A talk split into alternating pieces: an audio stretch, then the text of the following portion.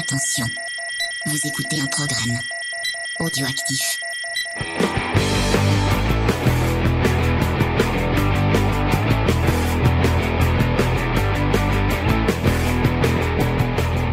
Bienvenue dans Comics Discovery, l'émission comics qui n'a pas besoin de référence.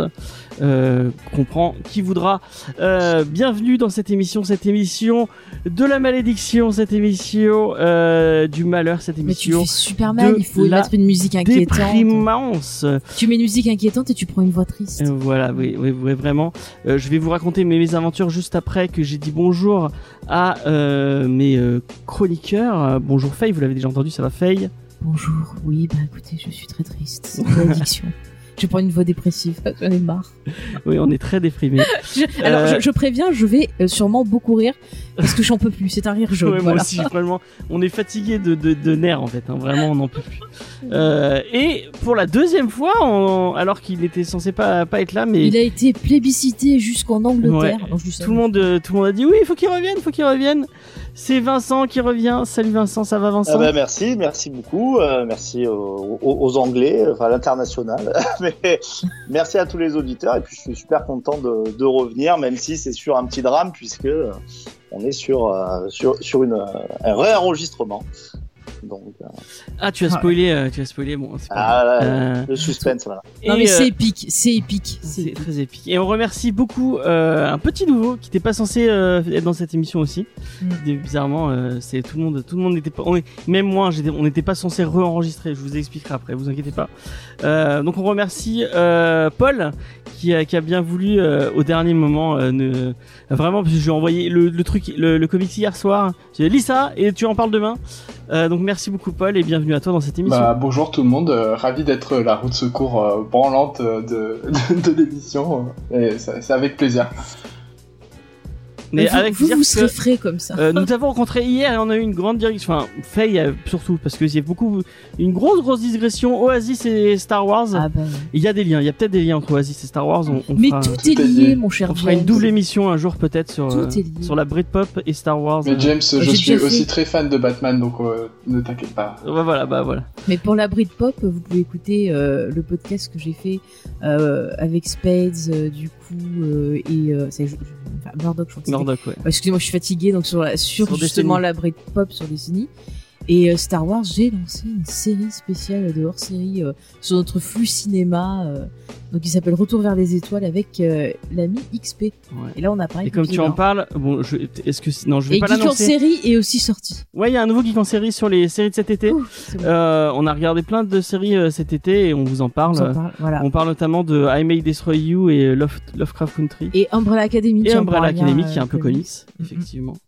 Euh, donc Ouais. voilà, euh, vous pouvez aller Et écouter ça. euh, je rappelle aussi dans les dernières sorties autour de notre actualité, sur le site internet de James et Faye, vous pouvez retrouver la troisième partie de ce gros dossier consacré à l'univers de Sandman, écrit par Mathieu, un camarade de qualité car il aime Star Wars et qui écrit très très bien.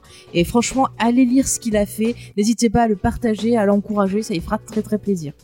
Et tu parles, tu parles de Mathieu. Euh, on, je vais enchaîner. Euh, Vas-y, raconte ton Petite histoire. transition. Une- alors on a une grosse grosse pensée euh, et on les remercie Alors, beaucoup. ils sont pas morts. On à dire Ils ne personne sont n'est pas mort. morts, mais euh, c'est presque tout comme.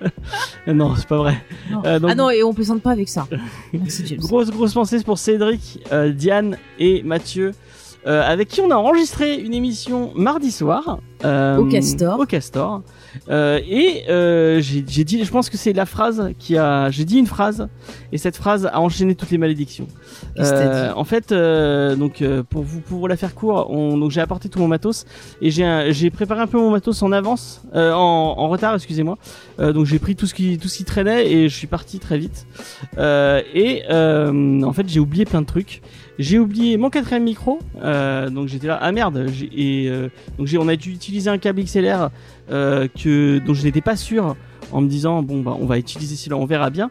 Et au moment où euh, bah, normalement je mets mon casque pour avoir mon retour et être sûr que bah, toutes les pistes fonctionnent bien, euh, j'avais oublié mon casque et euh, j'ai dit le truc qu'il ne fallait pas dire, j'ai dit tant pis de toute façon on n'aura pas de problème. Erreur Je pense fatale. que c'était le- l'erreur fatale, ouais. Euh, puisque on enregistre toute l'émission, euh, et euh, dont, dont chez les castors. D'ailleurs, allez faire un tour au castor cette semaine puisqu'ils ont une, semaine spéciale pirate. Ouais, et avez- jusqu'à vendredi, vous pouvez participer à une, une escape game. Et j'ai visité, j'ai eu la chance de, de voir un peu les coulisses de l'escape euh, game. Et euh, ah zut, du coup, j'ai plus. C'est pas grave. Qui c'est qui fait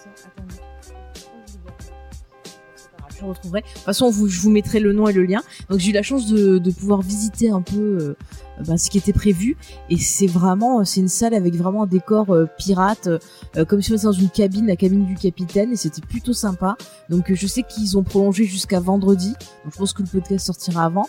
Donc euh, n'hésitez pas à appeler pour réserver, euh, aller faire un tour. Et allez faire un tour dans cette semaine Et il y a des pirates. cocktails spéciaux autour Ouais. de, des pirates. euh, Oh, oh, oh voilà qui sont qui sont très très bons. Euh, et donc, euh, donc on a tourné cette émission. Et d'ailleurs, ils sont charmants. euh, Oui, bah, les gens des castors, castor, ils ils sont cool. charmants. Ils sont trop cool.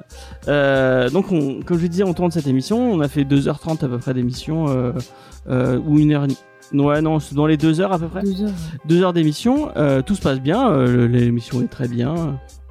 Euh, Qu'est-ce que j'étais en train de dire? Oui, et je rentre. euh, donc, on, on rentre euh, à, à notre à notre maison Chargé de chargé de, de livres. Oui, j'avais beaucoup de bouquins.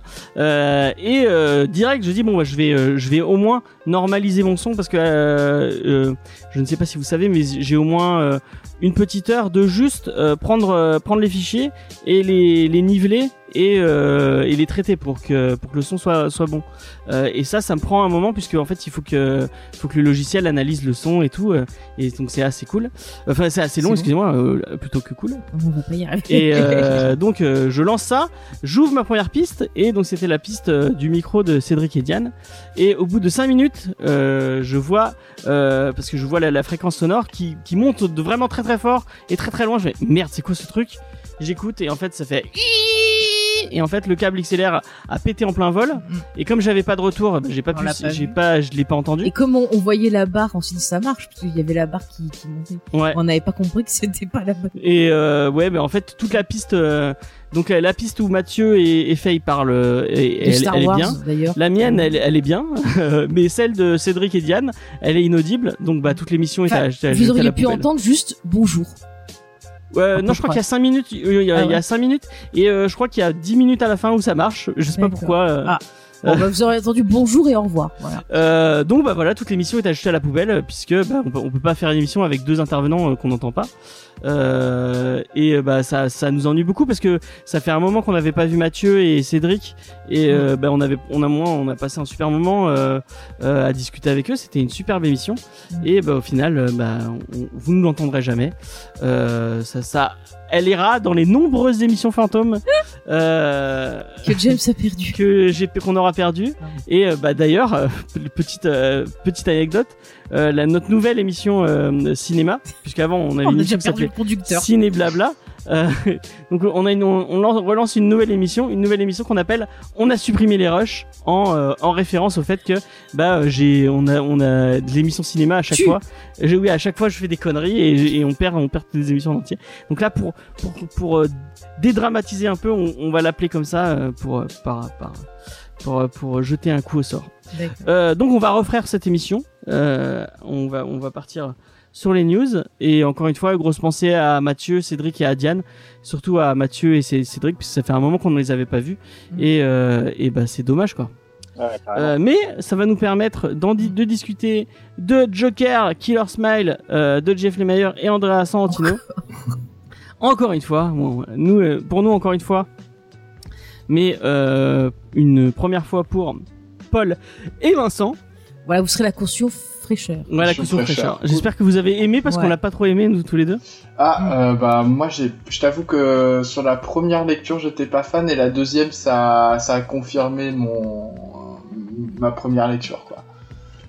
Ah, ah bah Ok. on, on, on en parlera euh, juste après les petites news euh, et des petites news. On n'avait pas grand chose cette semaine euh, et on va commencer par la Bat News puisque j'ai décidé et vous l'aurez chaque semaine jusqu'à ce que le film sorte. Vous aurez une news autour de Batman et là je, je tire un peu la news est un peu capillotractée puisqu'au final on parle pas trop de Batman mais on va parler d'un vilain de Batman puisque nous avons appris cette semaine que euh, apparemment Warner a vu que Joker avait marché puisque euh, ils en étaient à 600 500 millions je crois euh, de bénéfices et se sont dit tiens on a un film qui a marché qu'est-ce qu'on fait avec un film qui marche? Eh ben on fait des suites.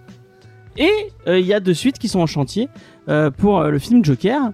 Et un personnage qui va, qui va apparaître qu'on va voir apparaître dans le film Batman donc Colin Farrell en pingouin pourrait apparemment aurait signé pour jouer euh, dans le deuxième film Joker donc avec euh, Joaquin Phoenix euh, je ne comprends pas comment il pourrait enfin apparemment les je sais pas comment les timelines vont être liées si euh, Batman va être, li- va, être, va être lié au Joker de Todd Phillips Ah ouais. je ne sais pas trop C'est dur, c'est Euh, dur. mais C'est dur d'autant plus que euh, je pense que, euh, enfin, DC s'était un peu libéré de ce côté univers partagé euh, en faisant des, des, des one shots qui bah, les différenciaient fortement de Marvel. S'ils retournent vers ça, ça veut dire que le Battinson est aussi dans l'univers de, de, de Joker. Ça veut dire que le gamin qu'on voit, bah, c'est effectivement euh, le Battinson. Je, je me demande si là il se retire pas une balle dans le pied. Après, ça reste une, ça reste une rumeur, hein, mais euh, ça peut être. Mais apparemment, euh, les, les- toutes les news que je, que je vois en ce moment cette semaine et, et, de la semaine dernière vont dans le sens d'un nouveau univers partagé, puisqu'en fait il y a plein de news autour du film Flash, euh, donc euh, qui, qui sera autour de Flashpoint. Je sais pas si vous avez, est-ce que vous avez lu Flashpoint euh, tous les deux? Euh, moi, j'ai maté le OAV Flashpoint. Euh, j'ai pas lu le comics.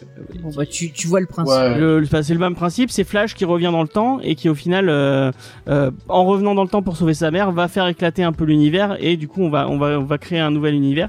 Euh, et euh, bah, apparemment ça va être euh, un peu autour de ça. Je pense qu'ils vont ils vont euh, mettre en place euh, le principe de multiverse avec ce avec ce avec ce film et euh, apparemment toutes les news euh, diraient que le film le film Flash serait le point pour euh, un nouvel univers, un nouveau DCU euh, donc avec un, un univers étendu euh, euh, où chaque film euh, aura une conséquence avec un autre film. Euh, Est-ce que c'est une bonne idée de la part de Warner de partir sur cette euh, sur cet état d'esprit là euh, Je vois Faye qui fait non de la tête très Ah ouais, fortement. non, mais non, mais déjà Joker, la fin non quoi. Bah en plus euh, faire une suite avec le pingouin, ils vont nous faire quoi les méchants, euh, les méchants anonymes qui se réunissent pour euh, euh, parler de Batman, dire ouais ce méchant. Ou alors on aura un vieux Joker, je sais pas. Je vois Bah, même Bat- pas ce qu'ils euh, Jo- le faire. Joker qui interagit avec le pingouin, on l'a déjà eu dans le, le Joker de Brian, Z- de Brian Azzarello. Les, Ouais. euh, enfin, les- moi je trouve que les, les méchants de Batman peuvent bien interagir en- entre eux sans euh, Batman. euh, bon, après le, ouais, moi, moi j'étais toujours du principe que euh, Batman et, les deux Joker- et le Joker étaient la même fan, la même face euh, d'une, enfin non, les, les deux faces différentes d'une même Mhm. pièce, et qu'en fait l'un, euh, pour moi, L'un va pas sans l'autre. Ouais, et en plus, pour moi, le Joker naît parce que Batman est là. Euh, et du coup, bah, le, le film de Top Phillips me, me fait contredire. Enfin, ne, ne... mais moi, je voyais un peu comme euh, bah, le film de Nolan, où on sent vraiment que le Joker d'Heath Ledger et alors, arrive parce que Batman est là et Batman est une provocation à ce que euh, euh, le, le Bah, Joker. si tu regardes, si tu vois Gotham comme euh, comme euh, tu vois un- une entité maléfique, un espèce de virus ou un truc comme ça, le fait qu'il y ait Batman qui arrive, bah du coup le Joker, tu peux le voir comme un espèce d'anticorps créé par Gotham pour justement empêcher Batman de euh, l'assainir. Ouais, c'est un peu, c'est un peu cet esprit-là, ouais, c'est vrai. Alors Et- que la démarche de de, de Todd Phillips, c'est pas du tout pareil. C'est-à-dire que la c'est plus Gotham et la société qui euh, vont pervertir des gens. Et du coup, Joker est euh, carrément une réponse et en fait un enfant de, de créer. Ouais, de cette perversion voilà, de voilà. C'est c'est un peu si tu veux là, ça pourrait être genre le docteur Frankenstein qui va créer sa créature. Ouais, c'est un peu, c'est un peu vrai. Du coup, je suis un peu euh, dubitatif. Tu vois. Après, il faut voir euh, la direction que va prendre le film Batman. D'après ce que j'avais compris, ça a l'air d'être plutôt du polar, un peu, enfin quelque chose Ouais, très peu détective sombre, apparemment. très détective. Donc je sais pas si les deux peuvent marcher ensemble. Après, je sais pas. Après, peut-être qu'on peut avoir, tu vois, un autre Joker, euh, un Joker plus vieux. Je sais pas ce qu'ils peuvent trouver, parce qu'il y avait aussi cette théorie comme quoi il y avait plusieurs Jokers. Bah rappelons euh, que dans le DC, enfin en comics, mm, mm. Euh, ça a été ça a été annoncé euh, et d'ailleurs la série euh, la série Free Joker de Jason Fabok et je, je sais plus qui c'est qui euh, Euh, je sais que c'est Fabok au dessin et je sais plus qui qui écrit. Euh, c'est peut-être Jeff. Non, non, je sais plus. Je ne sais plus qui c'est. Bon, je vais pas dire de conneries. Je vais m'abstenir de donner un nom pour euh, pour pas de dire de de, Tu de dis Obi-Wan conneries Kenobi, et pour avoir des, des des des des commentaires sur Instagram après en disant ah là vous Mais- avez dit des conneries. Encore une fois, James, la carte Obi-Wan Kenobi, c'est une question de point de C'est vue. une question. de- Ça marche pour tout. Le oui mec, non mais tu vas. Dis ah Mais mais non le mec pas qui lui va au marchand, il dit euh, ah ouais ça coûte 50 centimes, le marchand il dit non c'est un euro, il fait ah question de point de vue, ça marche, ça marche pour tout. Euh, donc, euh, euh, dans l'univers de DC, il y a trois Jokers. Euh, c'est, euh, donc, le Joker a été pris par trois personnes différentes. Et bah, peut-être qu'au cinéma, ce sera la même chose. Bah, vous- Après, est-ce que ça peut être aussi, excuse-moi James parce que l'idée me vient, je me permets de te couper, je suis problème. mais est-ce que en fait du coup ça serait pas une grosse arnaque et que le pingouin, genre le mec il arriverait pas à la fin du film ou en scène peu générique en, en mode excusez-moi ma femme m'a dit Ah, vois, comme genre en mode Colombo, tu vois. Genre, sais, ils vont teaser le truc, genre, oui, il va y avoir le pingouin, et en fait, le truc, il arrive cinq minutes à la fin en mode, euh, ouais, euh, je voudrais te consulter sur le Batman, euh, tu vois, enfin. Ouais. Ah, peut-être, peut-être. Eh, J'ai un- j'ai un- j'ai une théorie sur le MCU avec le même avec le même principe. Non, parce que Warner, c'est quand même des grosses arnaques. Excusez-moi, là, je viens de me procurer le DVD de Doctor Sleep. Alors, déjà, euh, leur menu, C'est- le dégueulasse. Non, mais je vais vous expliquer pourquoi c'est de la merde Warner. Leur menu, déjà, c'est dégueulasse. Mais tous, Ils te disent qu'il y a une version longue qui est censée rajouter 30 minutes. Euh, je, je vois pas du tout où elles sont, mais si. Ils ont rajouté, ils ont rajouté deux, deux, deux minutes à chaque scène. C'est, mais, coup, je- mais pense que c'est ça. Je pense que c'est ça.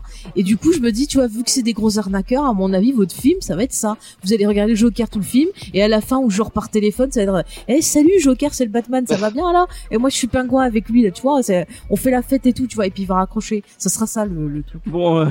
on va couper, Alors, on va sur, couper, on va sur- couper sur- la diatribe de, de Faye. sur- euh, sur trois Jokers, euh, il me semble que c'est Geoff Jones qui fait ça, mais je crois qu'on est, euh, Ah oui, oui, je voilà. crois qu'on est à l'issue 1, donc euh, euh, déjà je sais même pas si si c'est connecté, si enfin si, si tout le monde est dans les plans de savoir bah, qui sont vraiment les les trois jokers. Enfin moi j'ai lu le j'ai lu le premier, hein, on commence à avoir un peu une idée, mais euh, c'est pas encore déterminé. Après c'est intéressant aussi. Et apparemment, c'est une. enfin, j'ai eu des retours comme quoi c'était une grosse arnaque cette série. Euh, bah, bon, c'est agréable à lire, on en parlera peut-être une fois. Bah là, c'est le, le premier, donc on introduit. On verra, on verra vraiment, euh, on verra vraiment où ça va, notamment au niveau de, de twist. Par contre, quand tu parlais, et ça c'était intéressant, de, de, de- enfin, presque de films sans Batman. Alors, sans aller sur l'idée un peu euh, très originale de, de Sony de faire un univers partagé des ennemis de Spider-Man de seconde zone sans Spider-Man. Je dis ça surtout pour, euh, pour, pour Morbius. Euh, je rappelle quand même qu'il y avait un excellent épisode, je me demande si c'est pas même le meilleur épisode de, de la série animée Batman des années 90, où c'est une réunion de tous les méchants qui, euh, Oui. qui explique une anecdote avec, euh, avec Batman. Oui, ils ont failli Ah, c'est quand ils jouent au ouais. poker. Ouais, Et- ouais, ils racontent euh, leur- leurs aventures et ça. tout, et, euh, Et qui leur C'était croque, trop bien, cet il- épisode. qui leur croque, il a un fameux, euh, bah moi une fois j'ai jeté un rocher. Ouais, et, bah c'est tout. Bah. Ah oui, je m'en souviens ça, c'est trop bien. Cette série, elle est trop bien de toute façon. Ouais.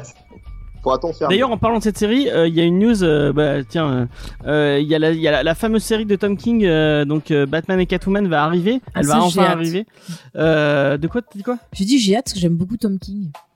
Et bah, euh, alors Tom King à qui on, on avait un peu coupé l'herbe sous le pied euh, sur sa série Batman, et on, et on lui avait dit mais t'auras t'auras une mini-série où tu pourras finir ton histoire.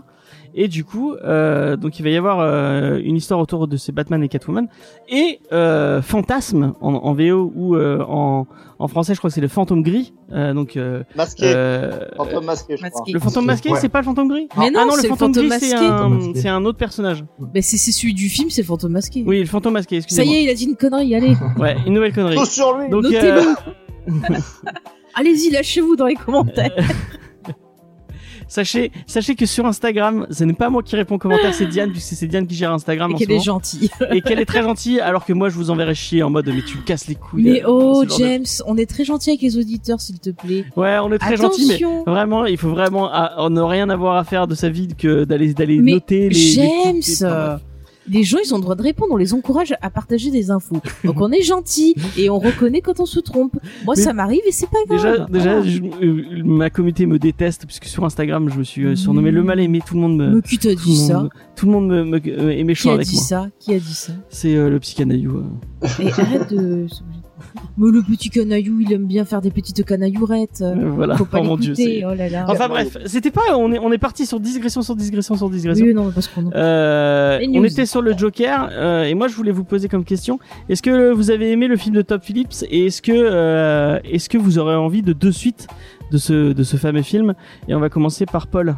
Euh, ouais, alors moi, euh, très sincèrement, j'avais été super emballé par euh, la proposition qu'avait fait Top Switch, même si ça restait euh, une espèce de, de méli-mélo de plein de films de Scorsese en soi. Mais je trouvais que la proposition était assez intéressante, puis c'était assez original de faire un espèce de film essai sur un sur un méchant de comique qui est normalement effectivement je suis plutôt d'accord avec toi James euh, qui, qui est très relié à Batman et que les deux peuvent pas exister euh, l'un sans l'autre, mais là, euh, la proposition restait intéressante, même si c'était euh, grossièrement, voilà, comme j'ai dit, des, films de, Scorsese, quoi.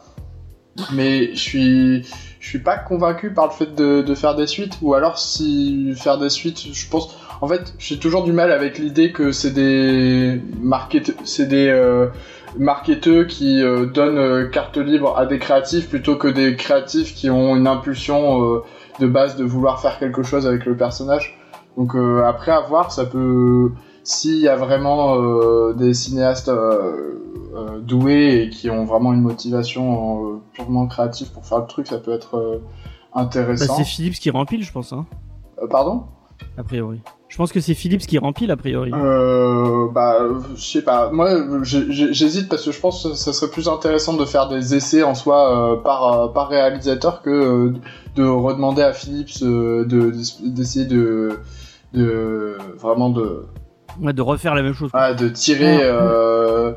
le, le, le tendon jus- jusqu'au bout jusqu'à ce que ça casse quoi. Mais après, euh, pourquoi pas La proposition peut être intéressante.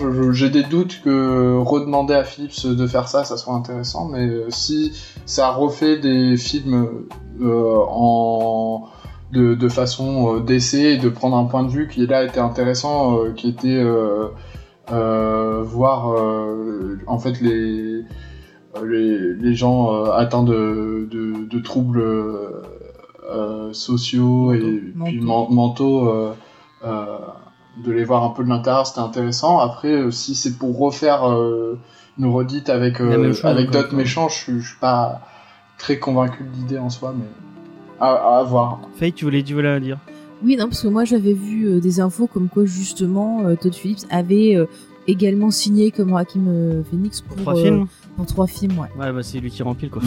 Parce que je crois qu'il est aussi à la production et, et tout en plus Ouais. de, de Scorsese. Bah, espérons qu'il a euh, d'autres idées. Bon, bah, du coup, Euh, c'est si, triste. euh, si sa vision, si sa vision du euh, du Joker vous intéresse, euh, moi je vous conseille euh, fortement une vidéo euh, de Paul vous raconte. Bon, ça fait plusieurs fois qu'on vous conseille cette euh, cette chaîne YouTube. Mais il fait vraiment chaîne, du bon Ouais, il fait- travail il fait, il d'analyse. fait vraiment un, travail de fou.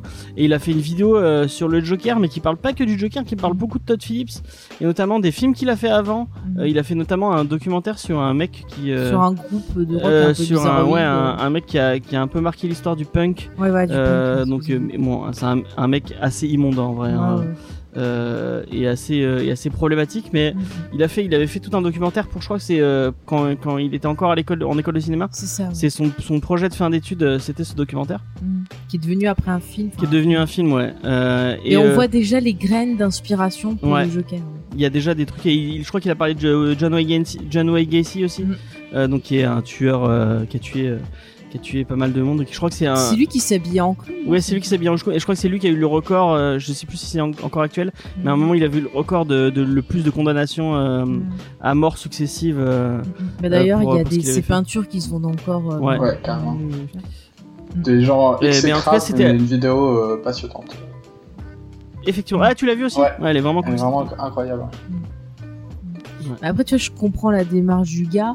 Il y a des choses intéressantes. On en avait parlé dans l'émission qu'on avait consacrée au film. Ouais. Mais moi, la fin euh, m'a énormément Ouais, Il y a beaucoup dérangé. trucs problématiques Surtout qu'elle est arrivée dans un contexte où il y avait eu justement euh, des, euh, des tirs, enfin des fusillades et tout aux États-Unis, fait beaucoup de problèmes. Et moi, ça m'a gêné parce que ça envoyait un mauvais message. Et du coup, ouais, ça m'a un peu. Du coup, je suis assez mitigée sur le film. Et par contre, là, je, je rejoins Paul.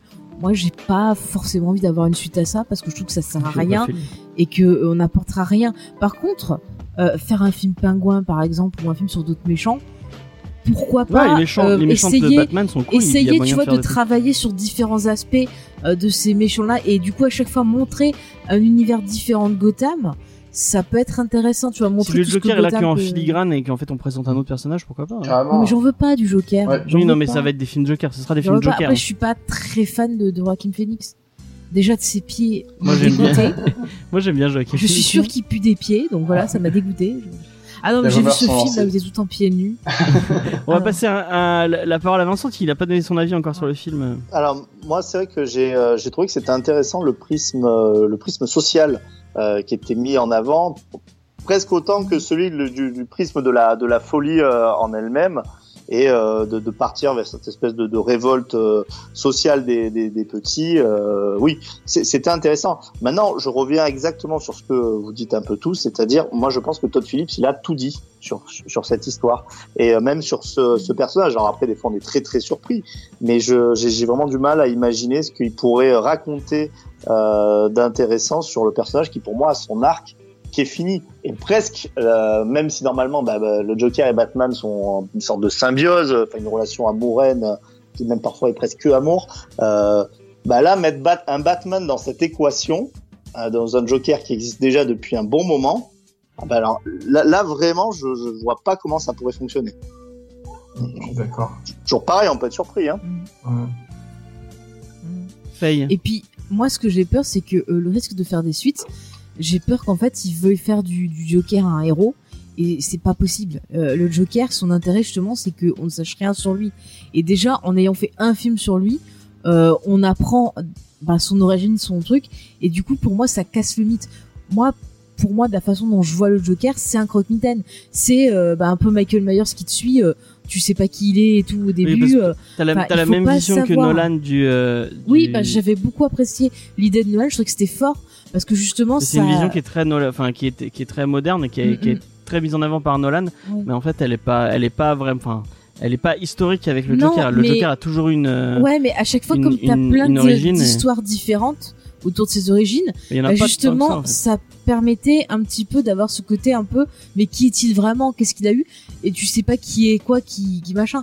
Et du coup, le fait de de- de- d'avoir un peu des mystères levés sur lui, bah moi, ça me dérange. Moi, j'aime les côtés mystérieux. Moi, je suis pas très fan de Killing Joke euh, personnellement parce que je trouve Mm. que c'est, c'est encore une fois. moi, Oui, il est problématique aussi ce. non, ce le- titre, je trouve que c'est un, un travail médiocre de Moore euh, sur le personnage alors qu'il aurait, il aurait, ça aurait pu être vraiment mieux.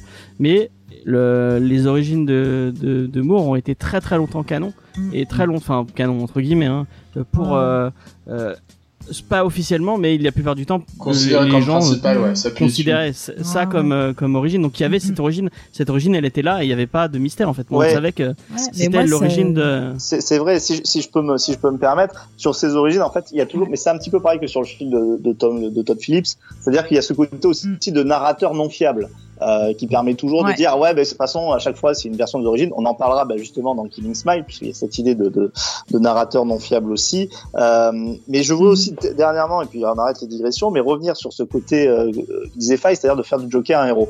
Ça, euh, des fois, ça échappe au réalisateur, c'est-à-dire il envoie un message et le public le reçoit d'une manière différente. Je pense notamment, par exemple, à Tony Montana, qui est devenu une icône, Ouais. alors que la morale du film, en fait, euh, montre que, bah, en fait, il est puni.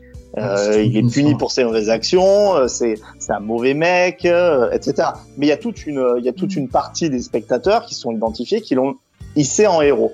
Et là sur Oliver Stone, j'ai l'impression qu'il y a une sorte d'incompréhension. Mais c'est vrai que sur peut-être ce, ce Joker, et puis quand on voit la, la vidéo de Paul que j'ai j'ai vue aussi qui est excellente, en fait, on peut se demander si vraiment c'est pas le but quand même de de Todd Phillips de, de, de hisser un peu au pinacle ce, ce Joker comme une victime, mais aussi comme un comme un héros du peuple. Est-ce que la volonté du réalisateur, c'est pas ça Ce qui moi ne me dérange pas, mais euh, en tout cas, c'est pas un Joker qui est euh, qui fait peur au peuple. euh. là, il y a, il y a un côté vraiment. euh, Alors que c'est quand même un tueur. Euh, il-.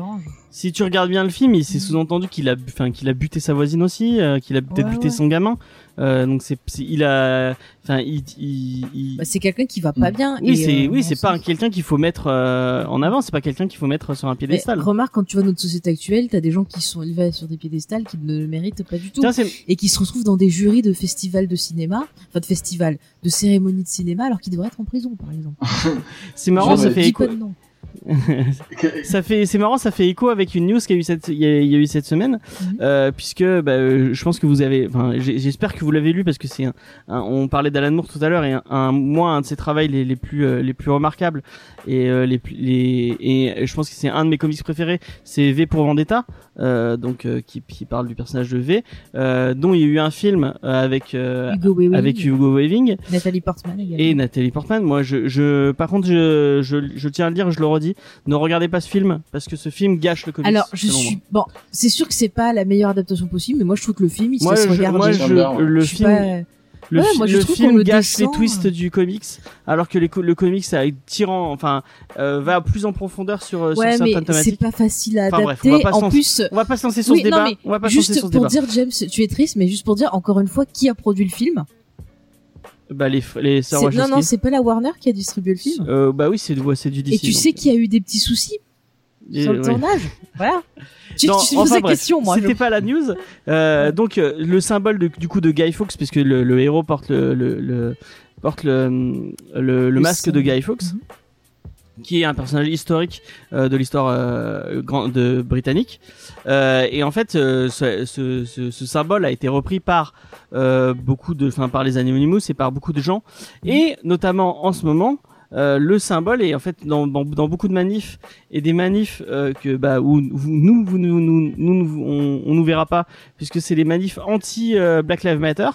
Euh, il y a des gens qui récupèrent ce qui récupèrent ce Mais masque parce qu'il est blanc, ça va être pour ça, non ouais je, je pense que c'est parce qu'ils ont pas compris euh, le message de Ah ils se sont dit c'est un masque blanc, on va le euh, parce que enfin il faut euh, et euh, du coup l'acteur qui, qui incarnait euh, Hugo euh, Weaving. Hugo Weaving que vous avez peut-être vu aussi dans euh, Matrix ou dans euh, Le Seigneur des Anneaux c'est Attends. effectivement c'est Faut Pas déconner. euh, donc a a fait un, a, a communiqué en disant que bah ils se sont enfin que les gens qui qui, qui portent des, des masques de V enfin de Guy Fawkes euh, dans le dans dans ces manifs là ont peut-être pas compris euh, ce que voulait dire euh, Alan Moore à travers de son bouquin et euh, et ont peut-être surtout pas compris euh, le symbole de Guy Fawkes puisque Guy Fawkes le rappelons-le c'est un personnage historique c'est euh, c'est un catholique qui voulait euh, euh, enlever euh, la, la le le, le courbe oui, il voulait faire sauter le Parlement pour que euh, la Grande-Bretagne redevienne euh, catholique parce que euh, ils ne sont pas, enfin ils sont protestants.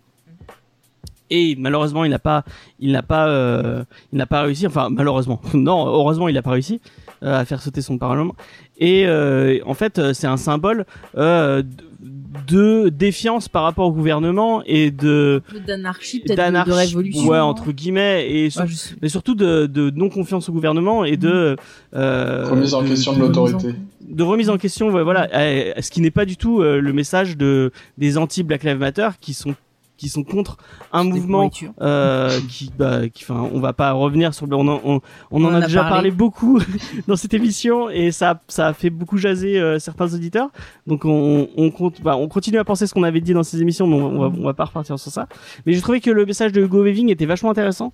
Euh, et euh, bah euh, si euh, vous avez un, un un masque De de, Guy de Guy Fawkes chez vous euh, j'espère que vous avez le comics aussi et que vous l'avez lu parce que euh, il faut enfin tu peux pas avoir un symbole de quelque chose c'est un, un autre truc qui m'a on a regardé une euh, Oh. une je, je du coup je je je saute sur autre Et chose après, il nous engueule quand on parle ouais, il y a digression sur digression, mais c'est important. C'est important quand même d'en parler. Euh, on a regardé un, un docu, enfin pas un documentaire, un reportage sur encore une fois les soulèvements euh, des, des gens euh, en, au- aux États-Unis et euh, juste des encore une fois des manifestations. Je sais pas si c'est des anti-Black Lives Matter, mais c'est des manifestations de de de Ah, des racistes suprématistes. ouais, de suprémacistes blancs. Et en fait, on voyait dans leur euh, dans leur pancarte, il y avait encore des mecs qui avaient le symbole du Punisher et qui qui mettaient en avant le symbole du Punisher. Euh, vous, enfin, lisez les comics du Punisher.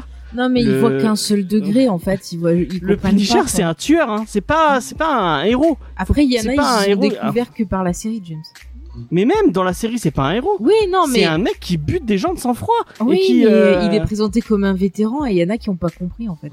Il- Enfin, les- euh, ne prenez pas un symbole pour un, un- un symbole, ça veut dire quelque chose. Il y a un sens derrière. Tu peux pas, euh, euh, comment dire, euh, tu peux pas euh, tordre un symbole pour qu'il rentre dans ton dans ton idéologie à toi. Et euh, et enfin bref, c'est moi ça le me. problème, c'est qu'il y a des Ouais. gens. Ah, excuse-moi, je te, je te Non, sais non, T'as un vas-y, truc à dire, prie. Vas-y, vas-y. Non, non, enfin, Non, moi je dis que c'est que le problème, ouais, c'est que le problème, des fois, les gens, bah, ils voient pas la même chose que toi et ils sont dans leur réalité. Non, mais là, pour et le pour coup, eux, ça euh, veut dire ça. Non, mais je veux dire, en ayant vu la série, tu vois, c'est comme euh, les gens qui prennent la série 24 heures chrono euh, au premier non, degré euh, et qui, qui se posent pas des questions, quoi, tu vois. Euh, Tu sais, à l'époque où ça passait, j'avais euh, un peu lu des articles, suivi des trucs. T'as des gens vraiment qui disaient que bah, c'était le symbole des États-Unis, que lui, c'était genre ce que le gouvernement aurait dû faire et tout, alors que quand même, Jack Bauer est un personnage qui va quand même très très loin. euh, Mais même dans toute ses la, missions, la série est super conservatrice. Ah bah, il, va, Elle- il va très très loin dans ses missions et il dit des gros mots. Mais quoi. même tout, enfin tout le, le, le message de la série, il est, Mm. c'est pas. quel- Ah bah, c'est une série qui est apparue au moment des, des attentats. Oui, voilà, c'est totalement. Très- après les C'est attentats, c'est une totalement une réaction. série qui a une euh, réponse au. c'est- elle est aux très intéressante à analyser entre parenthèses. Je pense que j'en j'en ferai un jour un numéro. Ouais, c'est sûr. Ouais, ça pourrait être intéressant. T'avais un truc à dire, ouais. Vincent, peut-être? Ouais, ben en fait, moi, ce que je voulais dire, c'est que c'est pas forcément très très étonnant parce que l'alt-right euh, américaine euh, qui, a, qui a récupéré le, le symbole de Guy Fawkes, de Guy Fawkes, pardon, c'est euh, une droite en fait qui est qui a une énorme euh, méfiance et défiance envers le, le gouvernement, notamment le gouvernement fédéral. Donc c'est aussi dans cette euh, c'est aussi dans cette optique euh, que eux ils ont compris bien entendu mal hein, parce que à l'amour personne ne peut douter qu'il n'est pas d'extrême droite euh, mais euh, Extrême gauche. voilà, et personne ne peut douter qu'il. Enfin, ouais, j'ai- mis une négation là où il fallait pas, mais personne ne doute euh, que de, de, ses, de, de- de ses opinions politiques. Mais ce que je voulais dire, c'est que c'est c'est pour ça, je pense qu'ils ont récupéré, parce qu'il y a une espèce dans ce personnage de défiance auprès du gouvernement que toute cette partie a. Et puis le problème, c'est que souvent, euh, bah, les symboles en fait échappent souvent à leur créateur et vont être récupérés un petit peu partout. Le Punisher, c'est un excellent, euh, c'est un excellent exemple. Euh, parce que de la façon même dont il est écrit, ben, en fait, ça montre qu'il il a une dérive. Mais il y a des gens qui trouvent ça euh, super. Euh, on parle de et si on reste sur Alan Moore, parlons de Rorschach, qui euh, qui pour beaucoup de personnes en fait est devenu presque euh, le, héros le plus presque positif du livre parce qu'il a il a cette Alors que c'est un gros d'intég- voilà. fasciste. euh, Et il a cette intégrité qui est tellement jus- jusqu'au boutiste que certains s'y reconnaissent et on, on perd, on perd le symbole. D'ailleurs, dans la série Watchmen, c'est pas, c'est pas trop mal fait euh, la façon dont il, euh, dont ils exploitent cette, idée. Mais parce que c'est vrai, il y a plein de gens qui sont revendiqués de, de, de Rorschach euh, sans vraiment du tout avoir, euh, avoir compris que bah, c'était pas un personnage positif, Rorschach. Mais après, les gens, bah, Ah bah totalement. ils sont tout seuls face à leur symbole. C'est-à-dire que bah, C'est marrant, c'est un débat que j'ai eu avec euh, avec beaucoup de monde, de gens qui euh, qui qui mettaient vraiment en avant. euh, euh, j'ai un débat que j'ai eu avec Jules de la chaîne Junico notamment, euh, qui, euh, il- enfin, il y avait des, des gens qui avaient des tableaux de Mhm. Rorschach dans leur salon, et moi je me disais mais enfin. euh, Mais ils comprennent pas. il y a, y attends, mais il y a, il y a quand même un, enfin, tu as dans ton salon quand même un, euh, un, un symbole d'un mec fasciste, d'un mec, enfin, d'un mec qui a des idées qui sont vraiment problématiques. Et, euh, et lui me, me renvoyait le fait que, bah, vous, je sais pas si vous l'avez vu, mais je pense que sur certaines vidéos on le voit. Moi j'ai le, le, le symbole du, co- du, co- du comédien qui est tatoué sur le bras. Et, euh, et il me disait, mais enfin, le comédien est un pareil. personnage, euh, c'est pareil, euh, c'est pas un personnage positif. C'est un violeur. Oui, c'est un violeur effectivement. Euh, J'y avais pas pensé. Hein. C'est pour ça que je t'ai dit, t'es sûr que tu veux te faire tatouer ça?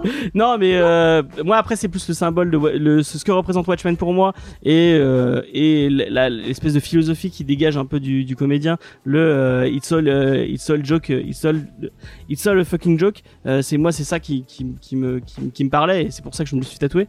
Euh, mais j'irais pas me faire tatouer un visage de Rorschach par exemple parce que bah ben, c'est enfin il y a quand même un et un et j'irais pas me faire tatouer non plus le, le symbole du Punisher quoi parce que euh, ça représente quand même des des des, des valeurs qui sont pas les miennes et qui sont extrémistes et qui et il faut s'il y a des symboles derrière ça et il faut peut-être réfléchir à, à, ce que tu utilises comme symbole. Après, euh, il y a aussi bah, des gens qui regardent et qui lisent euh, certains comics, sur comme Watchmen, ce que tu as cité, et qui le regardent sans se poser de questions. C'est-à-dire que pour eux, ça va, ils vont garder en disant ah bah c'est un film d'action, ah c'est un peu polar, c'est machin, et ils vont pas se poser des questions. Moi, je le vois des fois quand euh, je discute avec certaines personnes, on me répond ah tu te prends trop la tête et tout. Moi, j'ai juste regardé ça comme ça.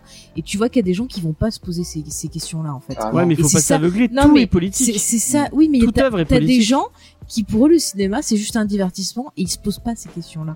Et c'est ça en fait le plus euh, le plus dangereux, c'est les personnes qui se posent pas de questions en fait. Mais euh, c'est ça, ça rejoint totalement aussi. On peut rejoindre le, le, le film de, de Joker de Todd Phillips aussi sur ça, où clairement le personnage est, est- euh, érigé comme un symbole à la fin, alors que En fait, c'est un peu ce personnage qui est symbole malgré lui, parce que en fait, lui, il, a, il a d'une certaine façon survécu contre sa folie euh, à la fin, et euh, le fait qu'il y avait de la pauvreté dans Gotham et, euh, et euh, un mal-être euh, social de la basse classe euh, a érigé le, le symbole du Joker euh, comme une égérie de la révolte contre contre la contre les castes supérieures, alors que le, le personnage s'est juste défendu dans un au départ, hein, c'est juste défendu dans un métro et, et clairement borderline.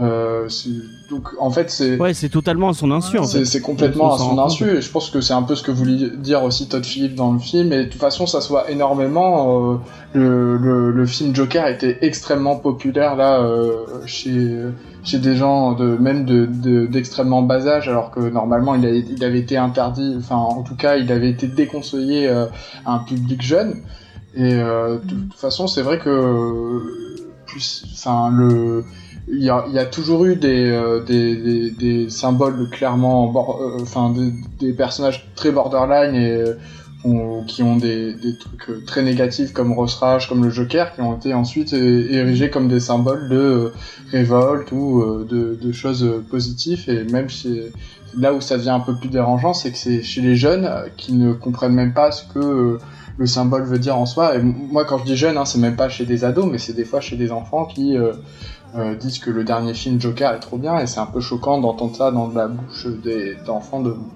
qui ne comprennent même pas le, le, le, le cœur du film Ouais, quoi. le symbole. Mm. Moi, ça me fait penser à un truc. Bon, je vais- après, on aura fini avec ces digressions. On a fait 41 minutes. On va finir avec les news, bon, on va on va passer Allez. plus loin après. Ça sera pas ça pas grave. Mais euh, moi, j'ai un souvenir d'ado euh, d'avoir discuté avec des avec des mecs de mon âge euh, quand j'avais 15-16 ans et euh, c'était à l'époque où euh, Am- American Horror Story X était sorti Mhm. et eux ils se disaient Non, American History X, pas horreur. Horreur. ah mais oui American C'est c'est autre History chose. C'est autre chose c'était plus. donc American History X donc je sais plus qui est le qui est le réal mais c'est avec euh, Edward Furlong et euh, Edward Norton Mhm. donc Ouais. c'est l'histoire d'un Je vais te pour- ceux- le. Pour ceux qui l'auraient pas vu, vous voyez ce film, il est vraiment bien. Euh, donc c'est un, c'est l'histoire d'un, d'un skinhead qui va se retrouver en prison et euh, qui va, qui va comprendre que bah, sa haine des, euh, des, euh, des, enfin, sa, sa haine de- des noirs et de, de tout ça, elle, elle est, euh, elle est, elle est complètement biaisée et que c'est, enfin, enfin bref, je vous laisse voir le film qui est vraiment très bien. Et euh, eux, vont le film et se disaient skinhead en disant ah oui ça parle de nous, regarde c'est trop bien. Enfin, C'est mais Tony Kay, le réalisateur. Ok, bah je, je connais pas. euh, Je vais vous dire ce qu'il a fait. Enfin bref, et euh, donc moi j'ai discuté avec eux en leur il disant a mais un tu, look à la Alan Moore avec une barbichette. Euh, et euh, je leur disais, mais enfin, mec, tu n'as pas compris ce que le message, ce que, ce que le film essayait de te dire. Euh, le film ne glorifie pas les skinheads et, et ne, le film ne, ne, ne dit pas qu'il, enfin, le film n'a pas de de de de de, de euh, euh, et racistes. Euh, et c'est c'est pas ce que ils, et ils étaient là, mais non, regarde, c'est cool et tout. Et ils, et ils, ils retenaient qu'une seule scène, donc la, la scène de la scène du début, le, le pourquoi, parce qu'en fait, le personnage de Edward Norton tue euh, tue quelqu'un et en fait eux ils retenaient que cette scène en disant ah cette scène elle est trop cool nanani nanana enfin euh, enfin quand tu vois un film regarde-le jusqu'au bout et et euh, essaie de comprendre ce que le ce que le réalisateur essaie de te raconter parce que tu tu peux pas euh, enfin réfléchir un peu en- Ouais, mais Ouais, vas-y. il, il- il faut en fait, je je pense accepter à un moment donné que bah, c'est le problème des. Enfin, c'est même pas le problème, c'est euh, des, des œuvres artistiques. Quand elles sont faites, quand elles sont terminées, euh, elles échappent, elles échappent à leur créateur et euh, les gens en font, euh, les gens en font ce qu'ils en, ce qu'ils en veulent. Et souvent, surtout quand les, les choses sont faites de manière assez, euh, assez subtile, euh, comme c'est le cas sur American History X, ah ben, il y a des gens qui le, le voient de différentes façons. Et tu ce, ce, ce, ce débat, tu pourrais l'avoir avec quelqu'un qui te justifierait jusqu'au bout et qui dirait que c'est toi qui t'es planté, parce qu'à la fin,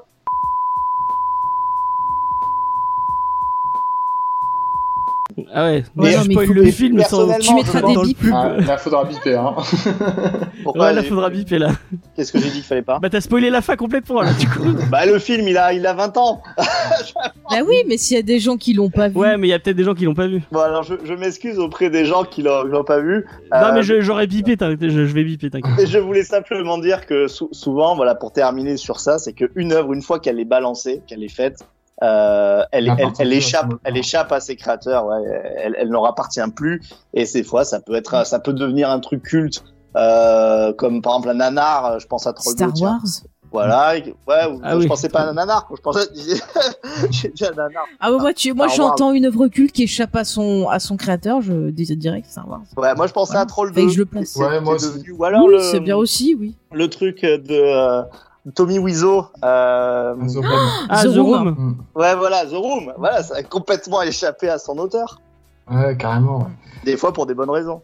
Ouais, mais c'est exactement, ça rejoint exactement ce que dit, ce que dit Faye, quoi. C'est, c'est- après, d'un moment, c'est libre à l'interprétation de celui qui regarde, et c'est, en fait, il faut pas oublier qu'une œuvre, ça reste une proposition en soi, et que tu peux avoir euh, toutes les bonnes intentions du monde et mettre, essayer de plus contextualiser. À la fin, euh, c'est, quand même subjectif euh, par rapport à la personne qui la reçoit, quoi.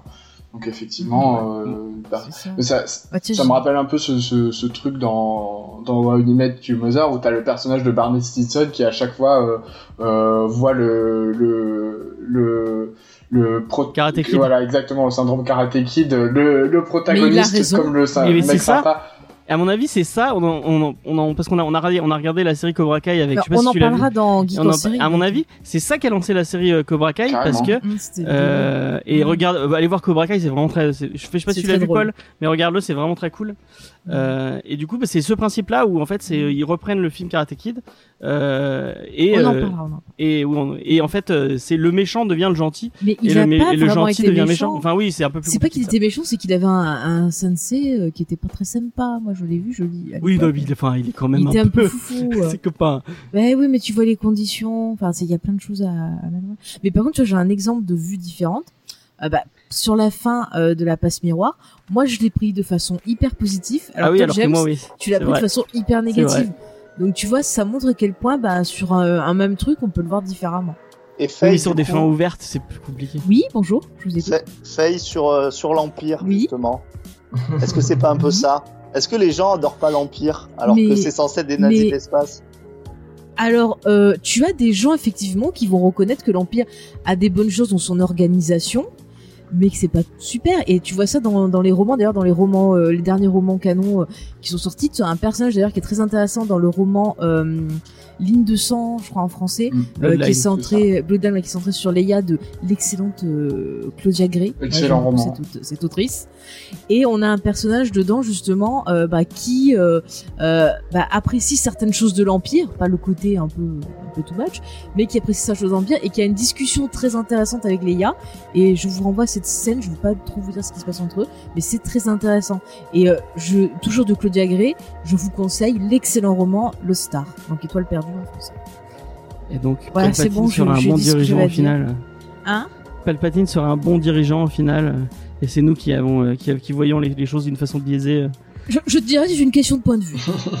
Et c'est marrant parce que ça me fait penser à un truc euh, où, dans, bon, euh, on- après j'arrête, un promis. hein, je, euh, il y a un truc que tu disais mais quand, Oui. parce que quand j'ai monté ton épisode sur euh, la menace fantôme, où tu parlais euh, des, euh, tu Des parlais Jedi, des Jedi, et en fait tu prenais d'une autre façon, et en fait vu comment tu Oui, mais tournais, comment en le fait, les moi. Jedi étaient pas du tout des mecs positifs parce que c'est Mm. c'est des mecs qui enlèvent des gamins euh, à leur famille pour qu'ils Mais deviennent. euh, surtout, pour ils qu'ils laissent dans pas le secte, choix à ses enfants.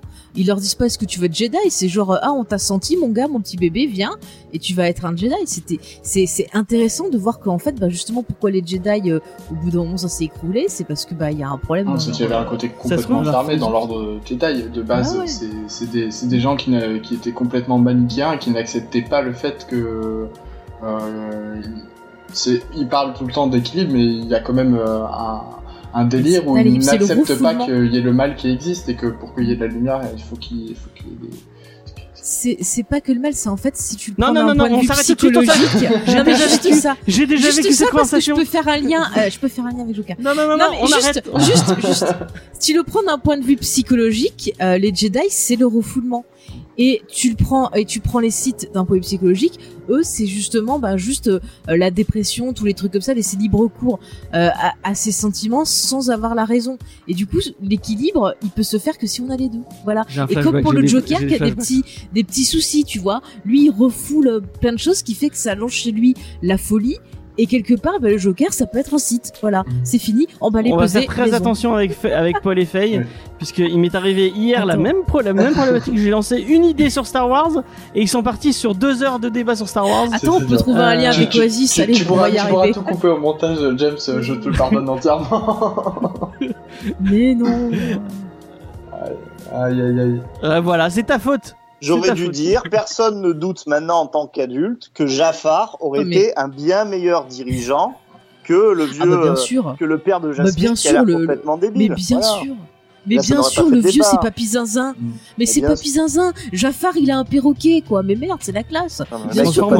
Oui, bon, ça, par contre, ça va pas. Moi, j'aurais dit non, tu te transformes pas. Là, là, quand il s'est transformé, j'ai quitté la salle, la télé, tout, je suis parti. Ouais. Enfin bref, on va partir. Bon, on, Ah, on a trop. fait, on a fait long sur les news. Je vais, j'en avais d'autres. On a fait une heure. On les fera, on les fera la prochaine fois.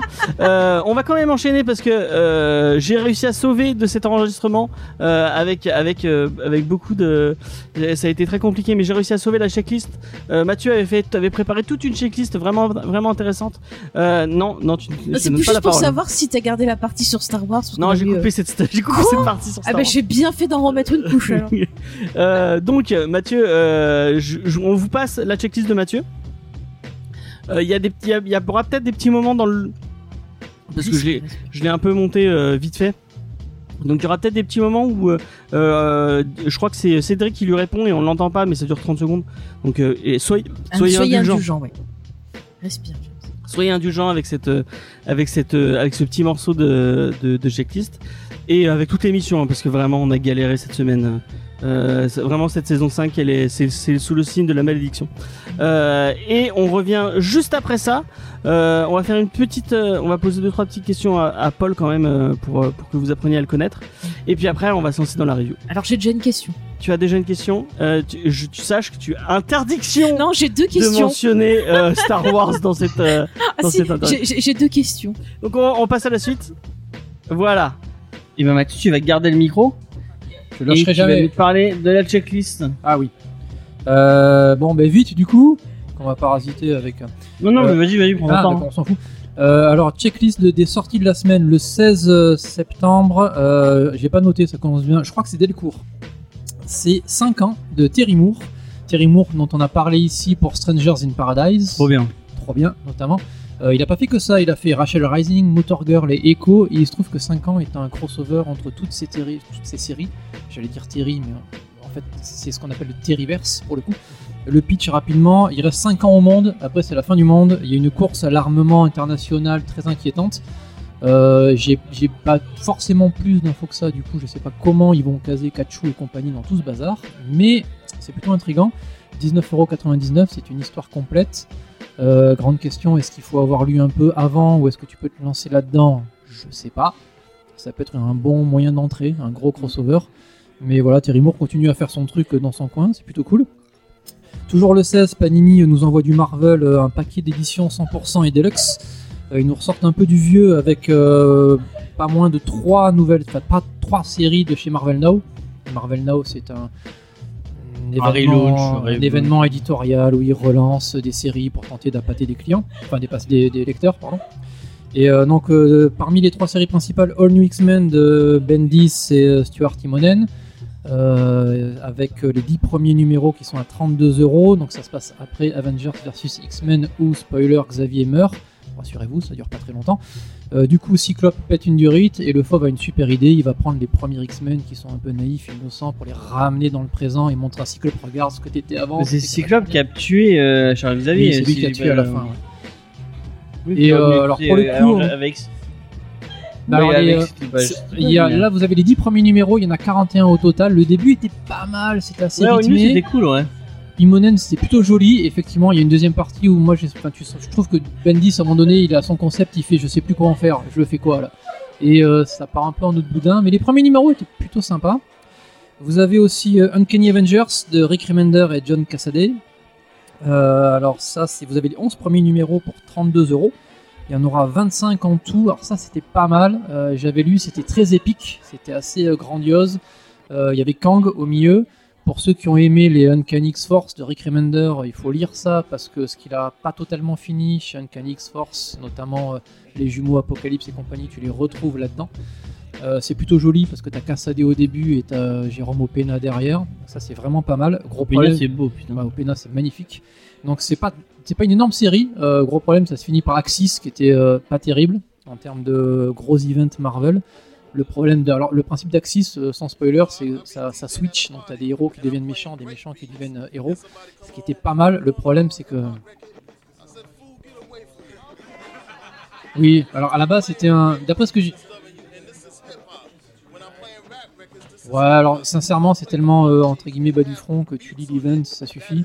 Le problème, c'est que d'après ce que j'avais compris, c'était euh, à la base un arc pour Uncanny Avengers, mais Marvel voulait sortir un event tous les ans.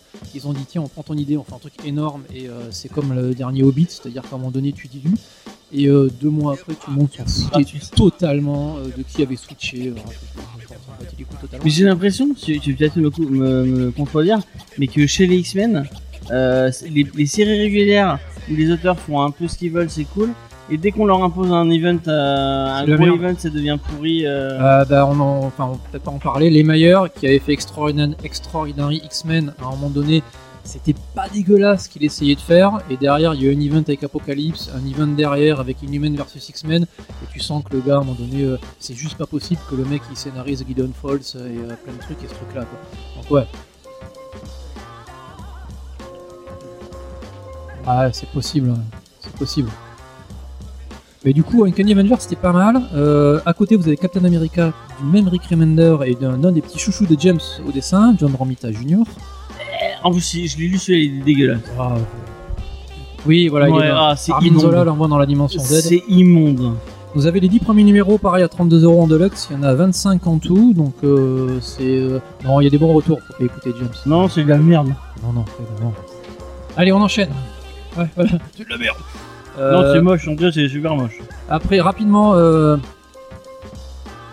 C'est de la merde bientôt. c'est de la merde. C'est- Jean- Jean-Charles, j'en veux un. c'est pas Je vais faire un milliard, c'est de la merde. Un Romita Junior, c'est Je de la prends, je merde. prends le milliard de suite. D'accord.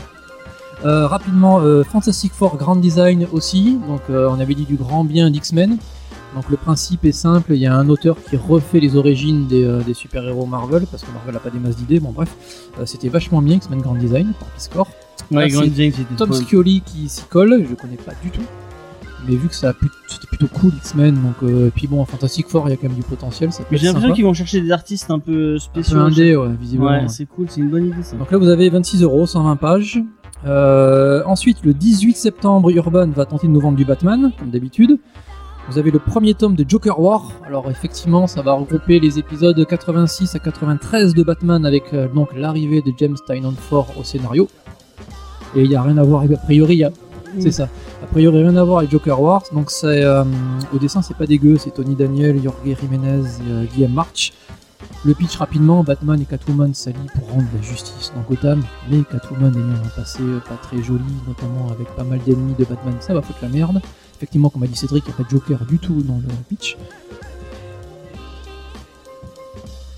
Ça a l'air. J'ai, bah alors moi j'ai pas lu Tom King, alors, en fait le pitch m'a paru curieux parce qu'il me semblait que ça, ça partait pas très bien. Ah bah c'est c'est pas c'est- il se passe plein de trucs dans une nuit, euh, tu vois. Et donc effectivement la vraie, le vrai event Joker War, ça sera sans doute dans le tome d'après avec les numéros 95 à 100 de Batman. Euh, alors ils nous ont vendu ça d'essai comme étant le chapitre final entre Batman et Joker. Avant le prochain épisode. euh, LOL. Bon, pas grave, on fait ce qu'on peut. Euh, toujours du Batman avec le, le toujours sujet à discussion Frank Miller qui est le Golden Child. Ah oui, c'est la suite de Dark Knight C'est la suite de ouais, alors, il continue son univers de Dark Knight avec euh, donc c'est la suite de Master Race. Euh, heureusement, c'est pas lui qui dessine, c'est Raphaël Grandpa, donc c'est beau, c'est mieux. Oui, visiblement, il ça oui, c'est euh, Ah mais c'est pas, il s'est pas inspiré des trucs de Hong Kong où il y a un Je crois que ce, ce titre est interdit en Chine où il y a une connerie comme ça. un paquet de trucs. hein. Oui, mais spécifiquement. Oui, une histoire comme Là, ça. en ouais. l'occurrence, le pitch, c'est qu'il y a des élections qui approchent dans Gotham et euh, ça a fait un soulèvement massif de la population. Il y a Batwoman, Superwoman et le fils de Superman et Wonder Woman, dont je n'ai pas le nom, je sais pas pourquoi ils l'ont pas marqué, euh, qui vont enquêter parce qu'il se trouve que l'un des protagonistes qui se présente à la mairie n'est autre que Darkseid, qui a monté le parti de le parti anti Qui est devenu Gothamien maintenant. Oui, euh, voilà, a priori tout. Gothamite, je ne sais pas comment on dit. Donc euh, why not? C'est a priori c'est un c'est une histoire complète ça aussi. Avec euh, Miller. avec Frank Miller. Et on peut, on peut, on peut pas finir sans parler euh, de la meilleure série de tous les temps. Tu vas pas me contredire avec le tome 4 de Gideon Falls qui sort de Jeff Lemire et Sorrentino qui regroupe les épisodes 17 à 21. La série sera encore aux États-Unis donc c'est pas fini.